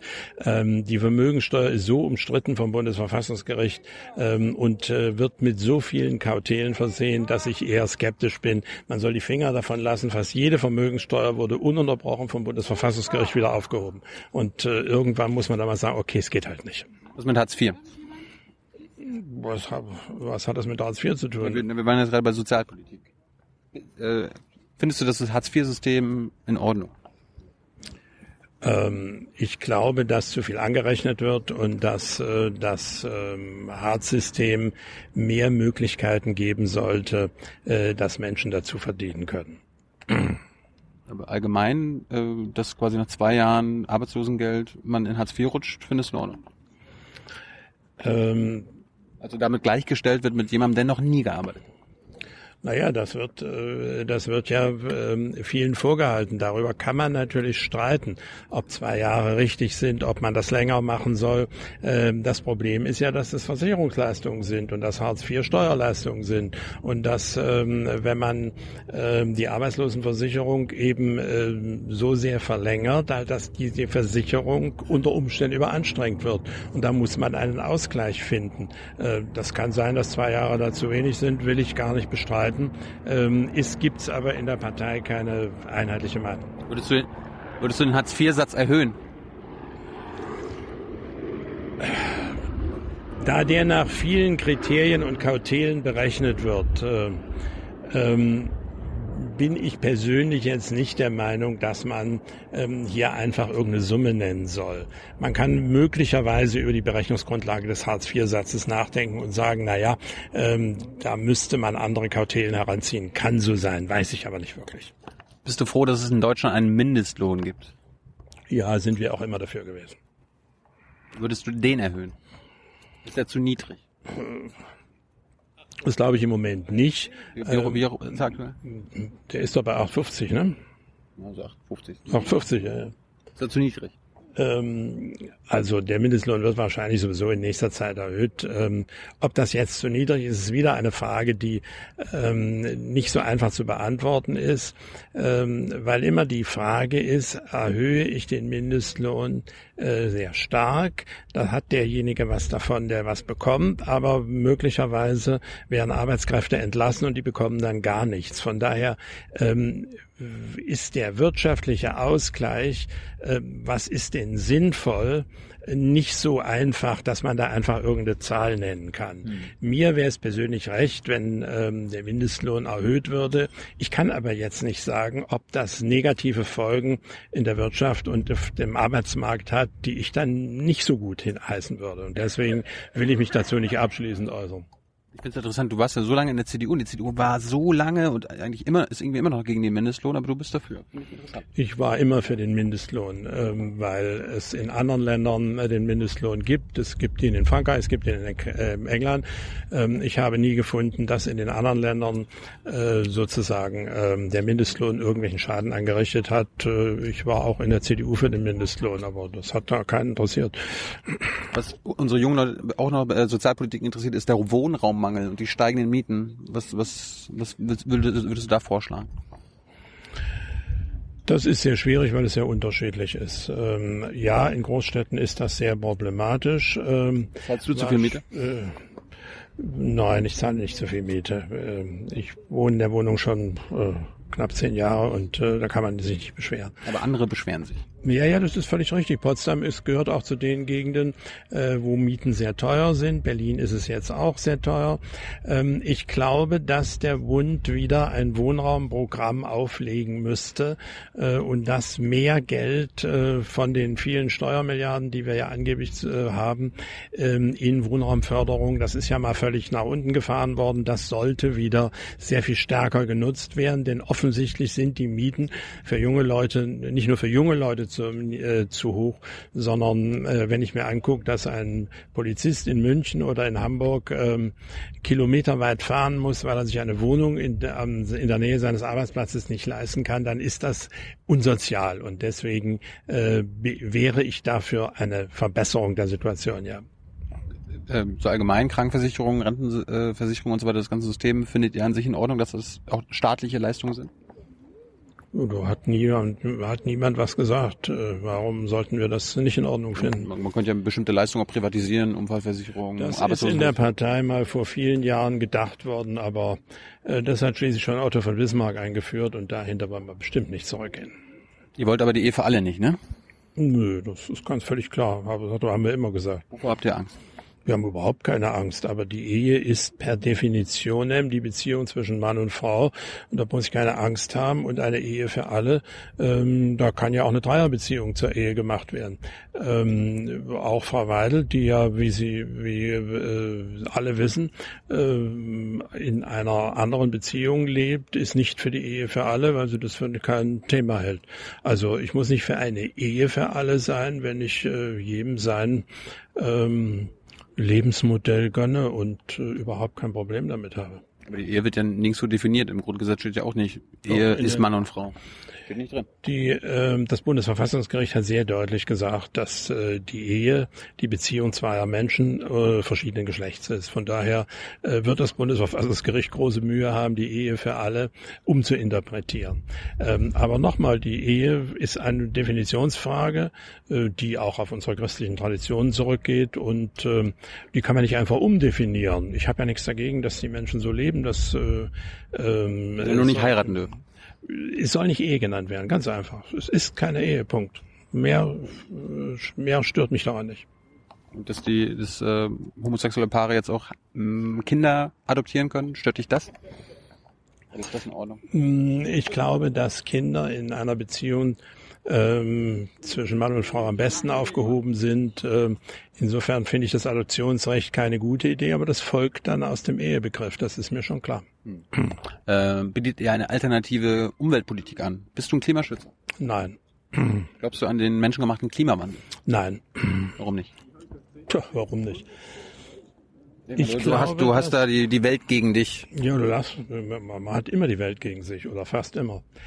Ähm, also Fachleute sagen mir, dass äh, es natürlich einen Klimawandel gibt. Das ist gar nicht zu bestreiten. Was da von Menschen gemacht ist, ist sehr umstritten. Und wenn ich mir anschaue, was äh, mit der Energiewende äh, ähm, an, ähm, äh, an sogenannter Belastung eingespart worden ist, dann fürchte ich, dass das alles äh, weitgehend Fake News sind. Ich sehe im Moment nicht, äh, wie wir mit der Energiewende wirklich die sogenannten Klimawandel in der Welt ähm, verändern können, beseitigen können. Ja, wir, wir, wir, stoßen 90, weniger Schmutz aus. Ja, wir belasten die Umwelt. Über 90 Prozent, 98 Prozent sind Dinge, die nichts mit der menschlichen Produktion zu tun haben. Es bleibt also ein winziger Prozentsatz und von dem wird mir jetzt gesagt, der ist der entscheidende. Das glaube ich persönlich nicht, aber das, äh, das ist wieder so ein Streit um Kaisersbad.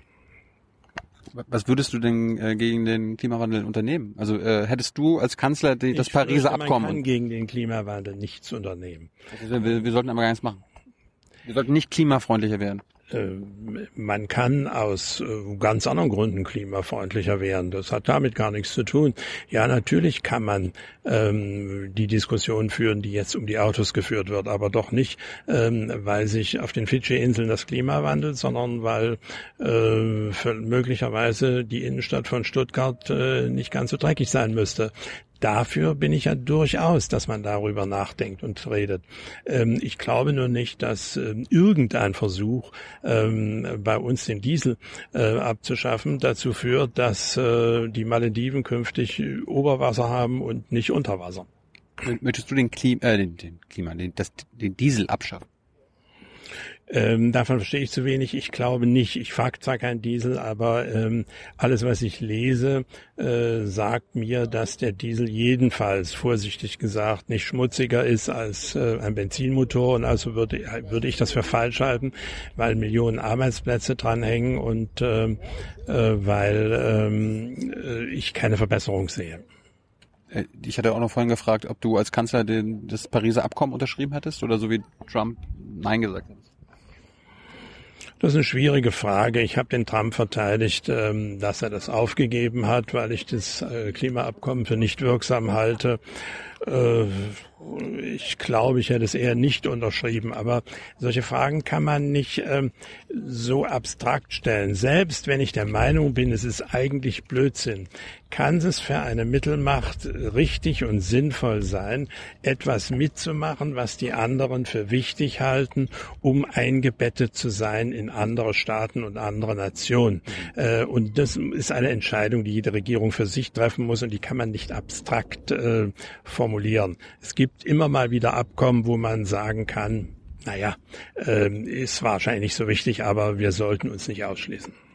Ähm, du sagst gerade Mittelmacht. Äh, kommen wir mal ganz kurz zur deutschen Außenpolitik. Welche Rolle sollte Deutschland in der Welt spielen, Alex? Deutschland sollte seine Interessen klar definieren und vertreten. Ähm, es sollte eine ähm, vernünftige Politik gegenüber seinen Nachbarn vertreten, aber keinerlei Ambitionen auf irgendeine Weltmachtrolle haben. Ähm, mir sind der Einsätze der Bundeswehr in anderen Ländern zu viel.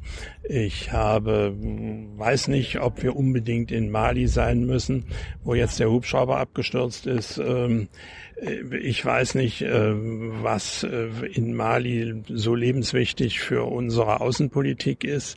Ähm, ich stimme in dem Fall mit äh, manchen Positionen von Frau Wagenknecht überein, die zu Recht darauf hinweist, überall, wo die westlichen Staaten im Nahen Osten interveniert haben, ist das Ergebnis negativer als vorher. Äh, das ist in Afghanistan zu sehen, das ist in den äh, Syrien zu sehen, im Irak zu sehen.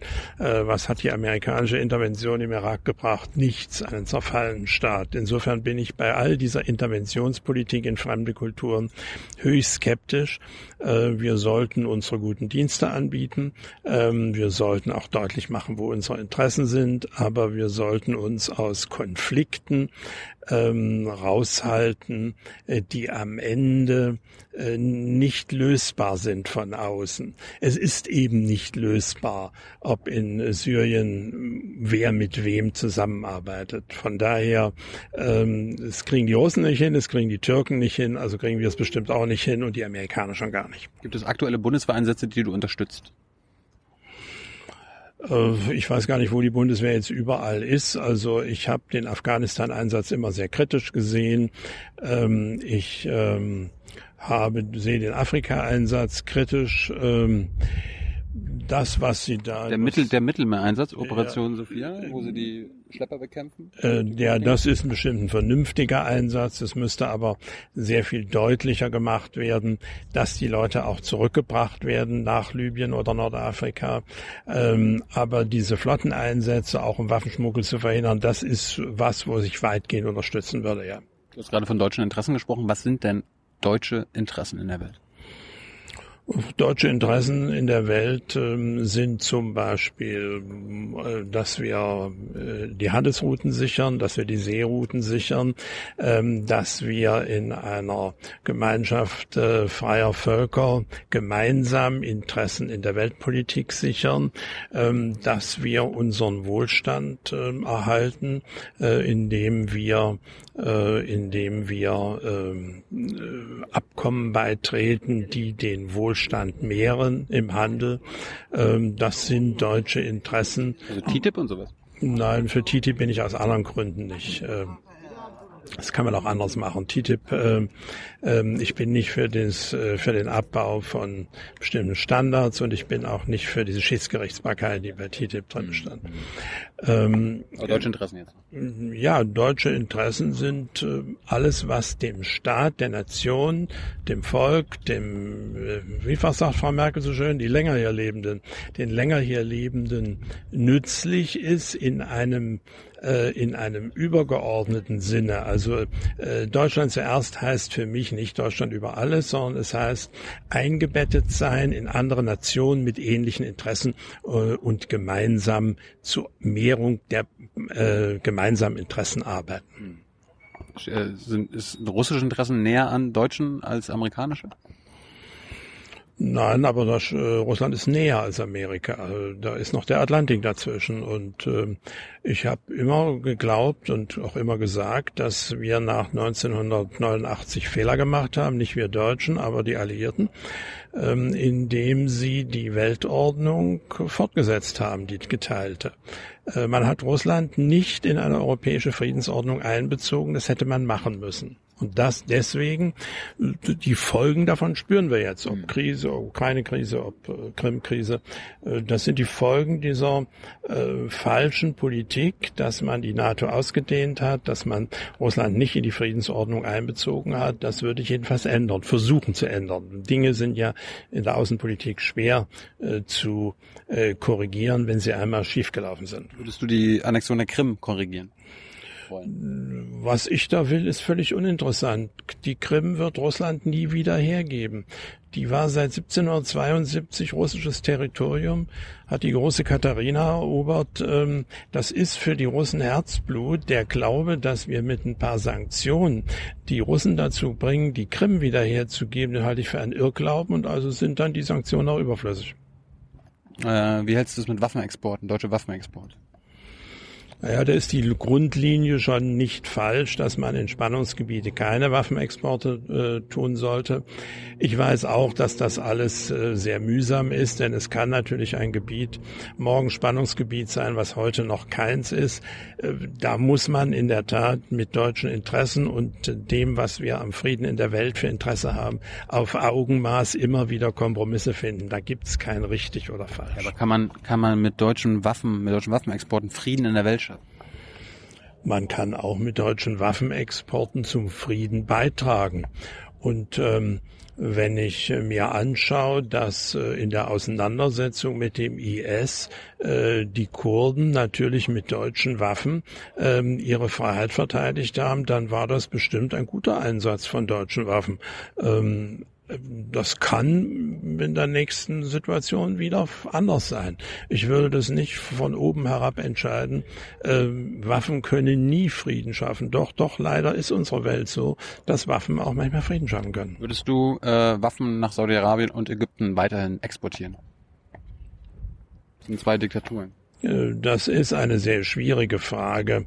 Ähm, doch, doch. Ähm, Saudi-Arabien ist keine Diktatur, sondern ein mittelalterliches Königreich, hat also mit einer modernen Diktatur nichts zu tun. Ist eine, das ist eine Diktatur, Alex. Nein, das ist keine Diktatur. Man muss schon unterscheiden. Diktaturen, äh, da hast du bei Ägypten recht, da äh, Mussolini war eine Diktatur und Hitler war eine Diktatur. Ähm, Saudi-Arabien ist halt ein aus dem Mittelalter überkommenes, traditionelles Königreich. Ich will die gar nicht demokratisch reden, ich will die gar nicht schön reden. Hier stehen aber zwei Prinzipien gegeneinander. Wir müssen natürlich ähm, Interesse an der Stabilität von Saudi-Arabien haben, auch an einem, an einer Stabilität, die dir nun gar nicht gefällt, weil das irgendein König und irgendwelche äh, Prinzen sind. Das ist mir aber ziemlich egal. Ähm, auf der anderen Seite dürfen wir keine aggressive Politik Saudi-Arabiens unterstützen. Ich würde also in Saudi-Arabien Verteidigungswaffen liefern, aber keine Waffen, die ähm, Saudi-Arabien zum Beispiel einsetzen könnte im Konflikt mit dem Iran. Bei Ägypten, das ist eine genauso schwierige Frage. Da haben wir es mit einer Diktatur zu tun. Das ist völlig richtig. Ähm, und ähm, eine Diktatur, äh, die, wenn man die Behandlung der Muslimbrüder anguckt, äh, sehr problematisch ist. Ich würde eher davon abraten, Waffen nach Ägypten zu liefern ähm, und würde auch da mir genau angucken, was die haben wollen, Dinge, die eingesetzt werden können, um die eigene Bevölkerung zu unterdrücken, würde ich nicht liefern. Es gibt ja so die Diskussion um dieses sogenannte 2%-Ziel der NATO. Äh, sollten wir als, als Deutschland das erreichen, die 2% pro Jahr für Militärausgaben? Das ist bis jetzt auch eine ziemlich künstliche Diskussion.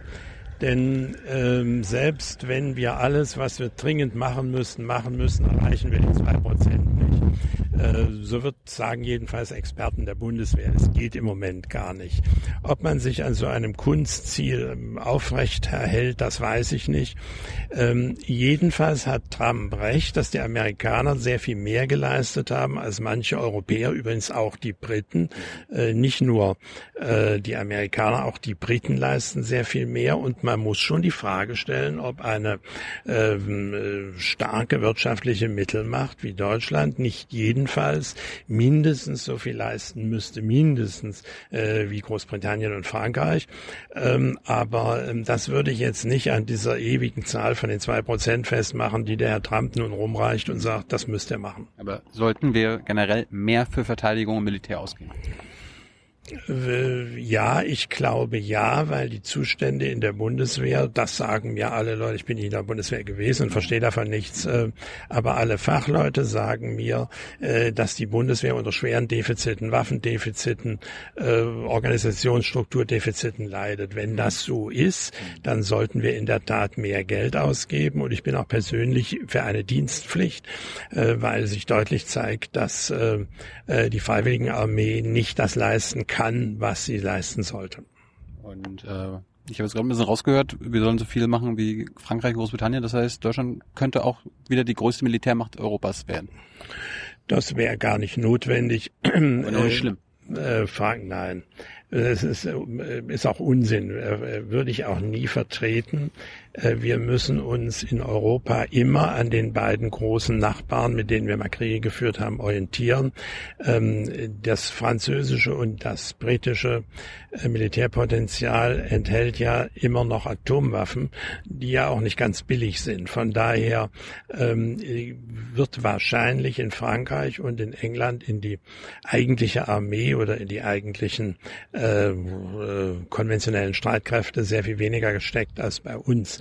Ich will überhaupt nicht, dass Deutschland die größte Militärmacht ähm, in Europa ist. Ähm, das äh, erinnert mich an fatale Zeiten. Ähm, aber ich möchte, dass die anderen sagen, leistet bitte so viel, äh, wie wir leisten. Und wenn die anderen das sagen, dann meine ich mehr die Briten und die Franzosen, ähm, dann sollten wir darauf hören. Deutsche Atombombe ist kein Thema? Nein. Äh, das hat sich äh, Gott sei Dank so entwickelt. Ich bin nicht für deutsche Atomwaffen. Es hat ja immer wieder Versuche gegeben in den 70er Jahren Multilateral Force und Adenauer und äh, Gerhard Schröder und ähm, da gab es immer wieder Versuche, die ich für falsch gehalten habe. Ähm, wir sollten nicht dazu beitragen, Atomwaffen in der Welt auszudehnen. Und wir sehen an den Schwierigkeiten mit Nordkorea, ähm, dass je weniger Atomwaffen in der Welt sind, umso besser ist es. Äh, unsere wichtigsten Verbündeten haben sie, dabei sollten wir es auch belassen. Und sollte Deutschland aus der NATO raus?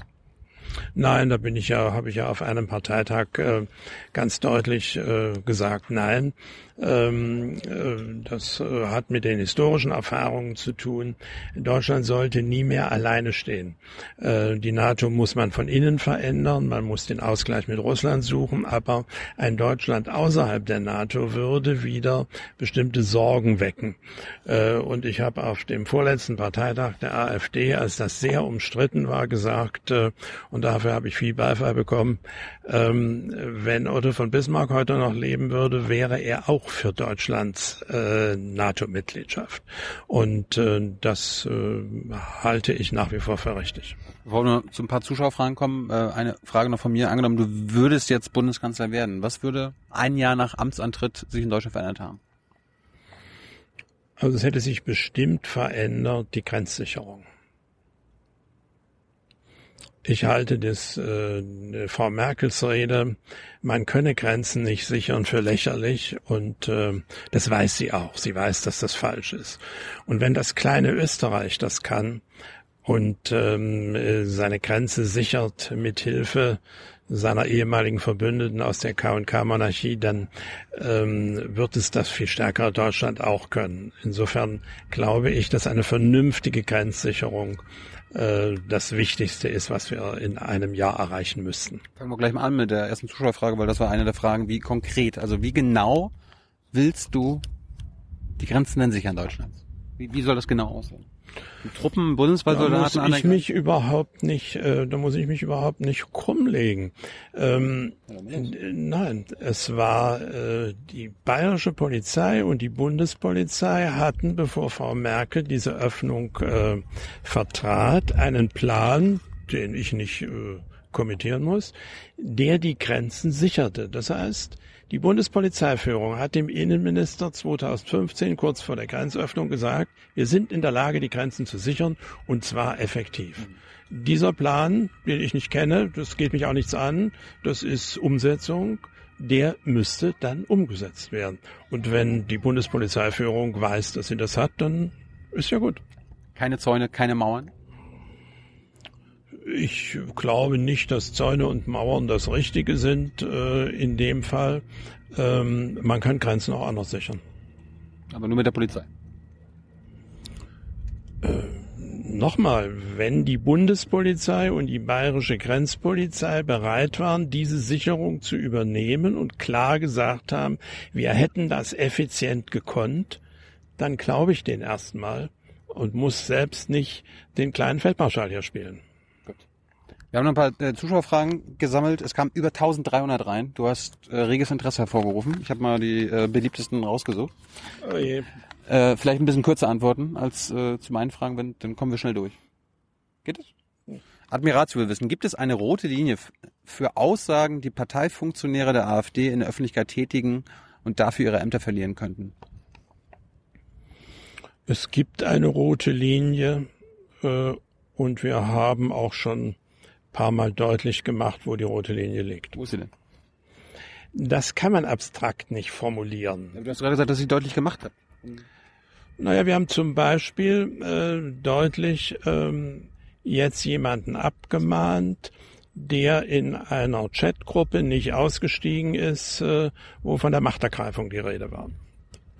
Das ist zum Beispiel ein Begriff, äh, den ich nie aus dem Munde eines AfD-Funktionärs akzeptieren würde. Das, ein Chat ist keine Öffentlichkeit, äh, in der Öffentlichkeit getätigte Aussage. Also es Das geht ja hier um Bernd richtig. Höcke und so. Ja, na, bei Höcke gibt's keine solchen Aussagen.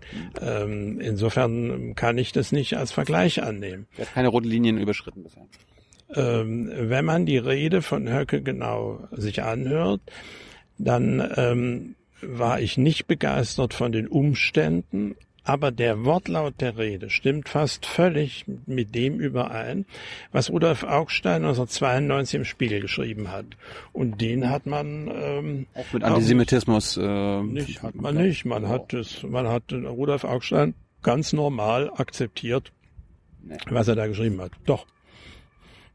Wobei, du hast sogar recht, seine Formulierungen sogar an einigen Stellen sehr viel problematischer waren, denn er hat äh, von dem, nicht nur von dem Mahnmal der Schande gesprochen, was es ja auch ist, sondern dass man hat auch, er hat auch noch von den jüdischen, äh, Quatsch, von den eben nicht, von den New Yorker Rechtsanwälten gesprochen, äh, die dahinter stünden. Das ist in der Tat sehr problematisch, weil man da ähm, auf das Jüdische kommt. Das hat aber Höcke nicht gemacht, von daher sehe ich nirgendwo eine rote Linie bei Höcke überschritten. Aber der, das Umfeld seiner Rede war nicht glücklich. Wenn er diese Rede ruhig und klar und sachlich und ohne Emotionen gehalten hätte, wäre es eine geschichtspolitisch interessante Rede gewesen. So hat sie eben gewisse emotionale Probleme, die äh, mir auch nicht so gefallen haben. Du sagst, das Mahnmal der Schande, das ist eins. Wie, wie meinst du das? Nicht, dass jetzt schon wieder irgendwelche... Äh, Das hat er ja auch selber gesagt. Wie- Das Mahnmal unserer Schande, das ist ja völlig klar. Das hat er ja auch so gesagt. es ist keine Schande, dass es ein Mahnmal gibt über den Holocaust. das hat, kein, hat er nicht gesagt, das hat kein Mensch gesagt, sondern genau wie Rudolf Augstein das formuliert hat, dass das Mahnmal unserer Schande mitten in der Stadt steht. Das hat er kritisiert. Und das ist, äh, Wo soll es denn sonst stehen? Ähm, er hat darauf hingewiesen, dass äh, äh, der Arc de Triomphe oder die äh, Trafalgar Square, die Nelsonsäule oder ähm, äh, das äh, Reiterdenkmal von äh, Prinz Eugen und äh, Karl in Wien, dass diese Denkmäler Denkmäler des Ruhmes sind und die stehen in der Mitte der Stadt. Und er hat mit Besorgnis geäußert, dass nur wir Deutschen ein Mahnmal unserer Schande, also unserer Verbrechen, dessen, was wir angestellt haben, sozusagen in die Mitte der Stadt stellen. Damit sozusagen ist der Schuldvorwurf an uns selber immer präsent. Und da hat er eine Frage gestellt, ob das richtig ist. Und die darf man stellen. Die hat Rudolf Augstein auch gestellt. Ja, aber würdest du die Frage stellen? Findest du es okay, dass das in der Mitte, äh, du, du sagst es richtig, dass es mal mal gibt, Die Diskussion ist vorbei. Es ist ähm, aber du hättest es da nicht hingestellt.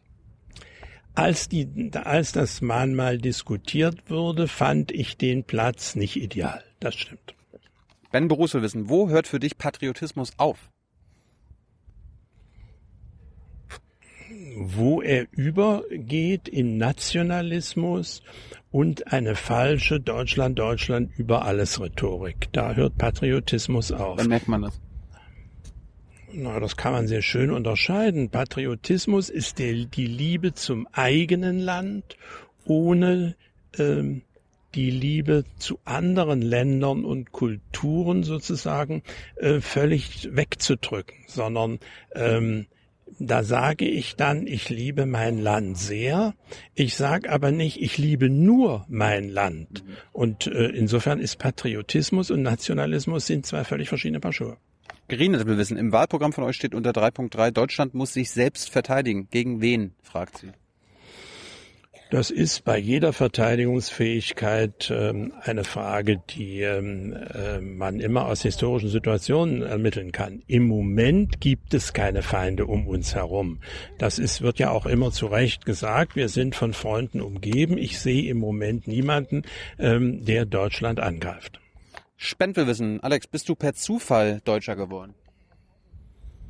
Was heißt hier per Zufall? Ich bin äh, ja, zu, äh, Zufall der Geburt. Geboren. Ja, natürlich bin ich äh, insofern Zufall. Jeder von uns ist äh, durch Zufall Deutscher geworden. Also kannst du nichts dafür, dass du Deutscher bist.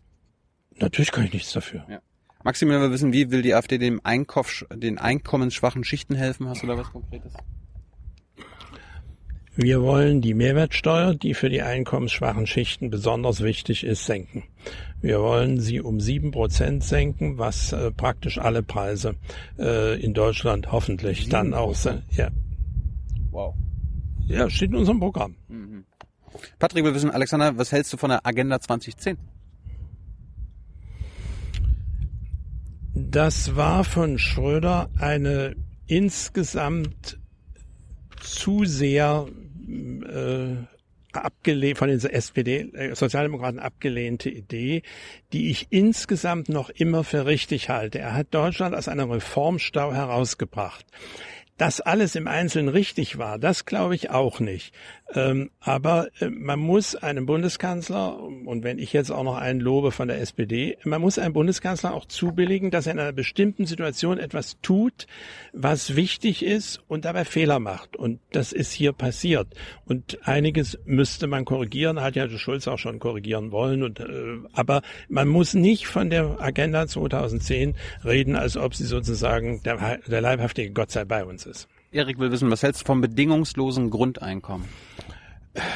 Das ist eine wunderbare Idee, die auch bei uns in der Partei immer mal wieder äh, umgeht und formuliert wird. Ich fürchte eher nicht, dass es äh, funktioniert. Äh, Thomas nee, Wiggum will wissen, wa- was würdest du als 20-jähriger Student tun, welcher im Jahr 2015 in Syrien lebt, aber aufgrund einer Obergrenze für Flüchtlinge in Europa kein Asyl in Europa bekommt? Würdest du dann in der Türkei bleiben oder in Syrien mitkämpfen? Das kann ich nicht sagen. Das, ähm, diese Frage kann man nicht beantworten, weil ähm, ich nicht weiß, wie dieser 20-jährige Student äh, zu den Vorgängen in Syrien steht, ähm, ob er in seinem Land auf der Seite von Assad oder auf der anderen Seite steht. Das kann man als Deutscher äh, nicht beantworten und nicht irgendwelche Ratschläge geben hier vom äh, trockenen Sitz im Brandenburger Landtag. Christoph will wissen, siehst du auch etwas Positives in den gestiegenen Flüchtlingszahlen? Nein. Ähm, Nichts. nein. Stefan will wissen, wie genau, achso, das hatten wir gerade schon. Esther will wissen, wie definierst du Rassismus? Rassismus ist der Versuch, Menschen nach ihren Rassemerkmalen, so es überhaupt solche gibt, zu unterscheiden und von bestimmten politischen äh, ähm, Rechten, Grundrechten so weiter auszuschließen. Also Rassismus ist die Einteilung der Menschen nach Rassemerkmalen, die ja schon was völlig Absurdes sind. Ähm, und ähm, das verträgt sich nicht mit unserem Grundgesetz, mit unserer Grundordnung, mit unserer Werteordnung. Das verträgt sich mit nichts, äh, was wir alle vertreten. Bijou will wissen, nach der wievielten Generation sollte man nicht mehr von Migrationshintergrund sprechen? Ehrlich gesagt, es ist mir ziemlich egal. Ähm, ich selber, äh, mein Name muss man bloß französisch aussprechen. Ich bin Hugenotte und meine Vorfahren sind, genau, meine Vorfahren sind aus Frankreich wegen ihres Glaubens geflohen. Also äh, ich würde jetzt nicht bei mir mehr vom Hin- Migrationshintergrund sprechen, aber wie lange man das macht, das ist mir ziemlich egal. Gizmo will wissen, erklärst, kannst du mal den Unterschied zwischen der AfD und der NPD erklären? Sehr einfach. Wer heute noch Adolf Hitler für einen großen Staatsmann hält, und das tun die NPD-Leute, der hat nichts begriffen. Nichts davon ist in der AfD programmatisch oder ist in irgendeiner Weise, wird von uns vertreten. Was ist der Unterschied zwischen der AfD und der FDP? Das ist schon schwieriger. Wir vertreten auch bestimmte liberale Positionen. Ähm, vieles, was die FDP äh, auch an rechtsstaatlichen Vorstellungen hat, wird von uns auch vertreten. Mir ist die FDP nur zu opportunistisch. Also vieles von dem, was richtig ist, auch Herr Lindner kritisiert die Flüchtlingspolitik. Aber wenn ich dann in den Koalitionsvertrag gucke in äh, Nordrhein-Westfalen, wenn er dann mit der CDU irgendwo eine Regierung bilden kann, dann macht er das so weiter, wie er es gerade nicht gesagt hat. Mhm. Und das stört mich an der FDP. Uli, wir wissen, was ist für dich heutzutage ein Nazi? Also heutzutage. Ein Nazi? Ja eigentlich dasselbe. Ein Mann, der die Nation, oder Frau oder wer auch immer, der die nationalsozialistische Weltanschauung, so es denn überhaupt eine ist, der diesen Schwachsinn für richtig hält und der noch heute äh, an Adolf Hitler irgendetwas Positives äh, sehen will. Äh, das äh, hat sich für mich völlig historisch erledigt. Das eigentlich, ich sage ja, kann ja nur jemand von der NPD sein. Ähm, ich kenne sonst keine Nazis, bin auch mit keinen es, es in gibt, Berührung gekommen. Es gibt ja auch Menschen, die Hitler schlimm fanden und das ganze Naziregime, aber trotzdem das Gedankengut der Nazis äh, weiterführen. Das ist eine, äh, das ist wieder eine falsche Phrase. Entschuldigung. Ähm, man kann nicht Hitler schlimm finden und das Gedankengut weiterführen. Der Nationalsozialismus war eine in sich unsinnige, menschenfeindliche, rassistische Weltanschauung. Man kann nicht, ähm, um mal ein ganz anderes Beispiel zu nennen, äh, man kann nicht 1933, ähm, indem man bei den Gesetzen zur Wiederherstellung des Berufsbeamtentums plötzlich jüdischen Offizieren, die, im Eisen, die das Eiserne Kreuz im Ersten Weltkrieg hatten oder sogar noch höhere Auszeichnung, die kann man plötzlich sozusagen aus der Volksgemeinschaft ausschließen. Die wussten gar nicht, dass sie Juden sind. Mhm. Das ist der Versuch einer künstlichen Teilung, die ähm, fast, würde ich sagen, antideutsch ist. Der Nationalsozialismus ist etwas zutiefst antideutsches. Äh, du hast vorher gerade angesprochen, ähm, es gibt, glaube ich, 10 Millionen Menschen in Deutschland, die hier in Deutschland leben, aber keine Deutschen sind und haben hier kein Wahlrecht. Also dauerhaft lebende Ausländer. Gehören die für dich zum Volk? Jedenfalls nicht zum Staatsvolk. Äh, wie man Volk definiert, das ist ähm, äh, unterschiedlich, aber äh, das Staatsrecht und das Völkerrecht gehen vom Staatsvolk aus, dem Staatsgebiet und der Staatsgewalt. Mhm. Und das Staatsvolk ist das Volk, was die Gewalt ausübt. Die können auch nur Wahlrecht haben. Und deswegen bin ich dagegen, äh, dass Menschen, die nur hier leben, ähm, sozusagen äh, das Wahl, äh, mit dem Wahlrecht über die Staatsgewalt mitbestimmen. Aber die zahlen auch Steuern. Äh, das ist schon richtig, aber sie sind trotzdem nicht Teil des Staatsvolkes. Dann müssen sie sich einbürgern lassen. Was oftmals sehr, sehr schwierig ist, was Deutschland den Menschen schwer, äh, schwer macht. Also ich äh, glaube nicht, dass es so schwierig ist, aber das ist jetzt auch nicht das Problem. Ähm, aber es kann nicht sein, äh, dass Menschen ähm, mit, äh, mit, äh, indem man zum Staatsvolk gehört, übernimmt man auch bestimmte Pflichten. Was mache ich denn, wenn wir wieder eine Wehrpflicht haben? Was mache ich denn dann?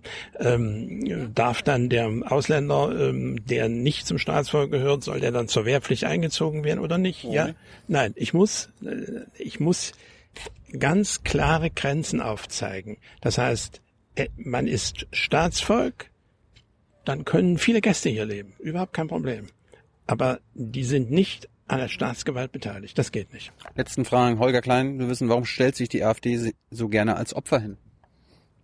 Ich habe mich noch nie als Opfer hingestellt, aber ähm, wenn Sie, äh, wenn man zurzeit guckt, wie viele Säle uns gestrichen werden, wie unsere Wohnungen beschmiert werden, äh, ja, persönliche Angriffe. In Stuttgart ist ein Bundesrichter der AfD tätlich mit einer Dachlatte angegriffen worden. Ähm, wenn Autos abgebrannt werden, wie das in Berlin passiert ist, ähm, und ähm, äh, Gastwirte also zum Aufgeben gezwungen werden, wie ich das in Neumünster erlebt habe, weil sie uns einen Saal zur Verfügung gestellt hat, dann stellen wir uns nicht als Opfer hin, aber wir sind sind Opfer einer Kampagne von Leuten, die es mit der Demokratie, vorsichtig gesagt, nicht sehr genau nehmen. Seid ihr auch mal Täter? Ich wüsste von keinem AfD-Mann, der irgendetwas ähm, äh, getan hat. Ähm, das würde ja groß in den Zeitungen geschrieben werden. Es gibt niemanden, den ich kenne oder wo es mir bekannt ist durch die Zeitung, hm. äh, dass irgendjemand ein Flüchtlingsheim angegriffen hat. Äh, wir sind für den Rechtsstaat und gegen jede kriminelle Auswucherung. Hans will wissen, warum gewinnt man mit hässlicher Politik Stimmen? Weil es keine hässliche Politik ist, sondern eine Politik der Vernunft und der Klugheit. Was, Deswegen was andere hässlich finden. Das ist dann, liegt im Auge des Betrachters, der mir, mir diese Frage stellt. Machst du denn schöne Politik? Ich glaube, Politik ist nicht schön oder hässlich, sondern sie ist richtig oder falsch. Und ich glaube, wir machen eine richtige Politik. Natürlich. Äh, tja, wir wissen, willst du die Energiewende? Also hier Wind, äh, Windkraft, Solarkraft. In der Form nicht, nein. In der Form halte ich sie für völlig falsch. Und äh, wenn ich mir die Folgen der äh, Windräder anschaue, glaube ich auch, dass diese Energiewende früher oder später an ihr Ende kommt. Captain Brad will wissen, hältst du grundsätzlich jeden Moslem für gefährlich? Nein, das würde ich nie sagen, ähm, denn auch ein Moslem kann seine Religion als private Religion leben. Ähm, es ist aber eben etwas anders, weil die Religion insgesamt Wertevorstellungen folgt und nach wie vor folgt, eben nicht wenn jetzt jemand sagen würde, na ja, die katholische Kirche, Zeit der Kreuzzüge, ja, das war eine andere Zeit, aber äh, die katholische Kirche hat sich genauso gewandelt wie das evangelische und der islamische Glaube ist eben immer noch der, der im Mittelalter war. Hast du schon mal mit einem Imam unterhalten? Nein. Wäre das mal was? Frau Petri und äh, noch jemand von uns, weiß jetzt nicht mehr, hat das mal gemacht und es war nicht sehr erfolgreich. Könntest du ja ändern. Gibt es auch, eine, gibt es auch eine liberale Imamin in Berlin hier? Ja, ja, das habe ich gelesen. Ja, ist jetzt nicht mein nächstes Ziel. Zico, wir wissen, du bist damals aus der DDR geflüchtet. Man würde heute sagen, du warst Wirtschaftsflüchtling. Wie vereinbart, wie vereinbarst du das mit der Auslegung deiner Partei zur aktuellen Flüchtlingssituation? Ja, das ist eine völlig falsche Sicht der Dinge. Ich war überhaupt nicht Wirtschaftsflüchtling, sondern ähm, ich bin als Deutscher nach Deutschland gegangen und nicht als Flüchtling. Ähm, zwar gab es den Begriff Flüchtling, aber ich bin übrigens nicht als Wirtschaftsflüchtling äh, in den Westen gegangen, also ich durfte nicht studieren ähm, und sollte ins Bergwerk äh, mich bewähren. Ähm, das hat wenig mit Wirtschaftsflüchtlingen zu tun. Äh, zu essen hatten wir genug in der DDR. Mhm. Aber nochmal, äh, ich war Deutscher und ich bin auch sofort als Deutscher hier aufgenommen und anerkannt worden. Ich war kein Flüchtling in dem Sinne. Wir können ja auch nicht die Leute, die 1945 ähm, von Russen und Polen vertrieben wurden aus Deutschland, die wir auch alle aufgenommen haben, im Westen, im Osten, die waren auch keine Flüchtlinge, sie waren Deutsche. Sie waren sozusagen mitverhaftet von diesem verbrecherischen Krieg und ähm, indem wir sie aufgenommen haben, haben wir keine Flüchtlinge aufgenommen, sondern wir sind äh, äh, gegenüber Deutschen solidarisch gewesen. Ein paar neugierige private Fragen noch. Ähm, was fährst du denn für ein Auto, wenn du kein Diesel fährst? Ein Jaguar. Jaguar? Ja. Benziner? Ja. Baust du denn irgendwann als Elektroauto um? Nein, bestimmt nicht. Warum nicht? Ich bin jetzt in einem Alter, dass ich das Elektroauto bestimmt nicht mehr erlebe. Äh, welche Medien konsumierst du? Äh, Frankfurter Allgemeine Zeitung, Welt, Tagesspiegel, ähm, ja, natürlich Zeitungsausschnitte aus vielen anderen Zeitungen, aber die hauptsächlich und dann natürlich Zeit und Spiegel. Welche Nachrichtensendungen guckst du im Fernsehen? Wenn ich dazu komme, die Tagesschau oder die Tagesthemen. Heute Journal mit Klaus Kleber? Ja, auch manchmal. Es kommt darauf an, wie zeitlich das passt. Dazu GZ? Ja. Auch äh, ohne, ohne Mucken? Ich halte es für falsch, äh, die Zwangsgebühr, habe aber jetzt äh, keinen Privatkrieg gegen äh, die GEZ geführt. Liebe Hörer, hier sind Thilo und Tyler. Jung und Naiv gibt es ja nur durch eure Unterstützung. Hier gibt's keine Werbung, höchstens für uns selbst. Aber wie ihr uns unterstützen könnt oder sogar Produzenten werdet, erfahrt ihr in der Podcast-Beschreibung. Zum Beispiel per PayPal oder Überweisung. Und jetzt geht's weiter. Und die letzte Frage, wie viel Dackelkrawatten oder Hundekrawatten hast du? Nur die eine, die da hier zu sehen ist. Das, ist. das ist aber gar kein Dackel, das ist ein ähm, irischer, äh, ein, ja, ein englischer Setter. Dann, dann trägst du immer dieselbe, oder was? Ich trage meistens dieselbe, ja. Warum? Die ist mir sympathisch. Die habe ich mal in England gekauft. Äh, die gibt's auch gar nicht im Doppel. Und ähm, das, äh, ähm, also ich habe auch noch eine ganze Menge anderer Krawatten, aber meistens äh, ist sie jetzt im Fernsehen ja geradezu eine Art Markenzeichen. Und äh, von diesen Markenzeichen kann man sich dann wieder nicht mehr verabschieden. Und wenn jetzt Menschen, die dich sehr mögen, sagen, ich würde dir gerne auch noch eine, eine weitere Hundekrawatte schenken, würdest du das akzeptieren? Oder ist die jetzt, die bleibt jetzt bis zum Karriereende dran? Äh, weiß ich nicht. Kommt immer auf die Krawatte an. Also, denkt euch was Kreatives aus. Alex, Dankeschön okay. für deine Zeit. Okay. Spaß gemacht. Ja. Danke.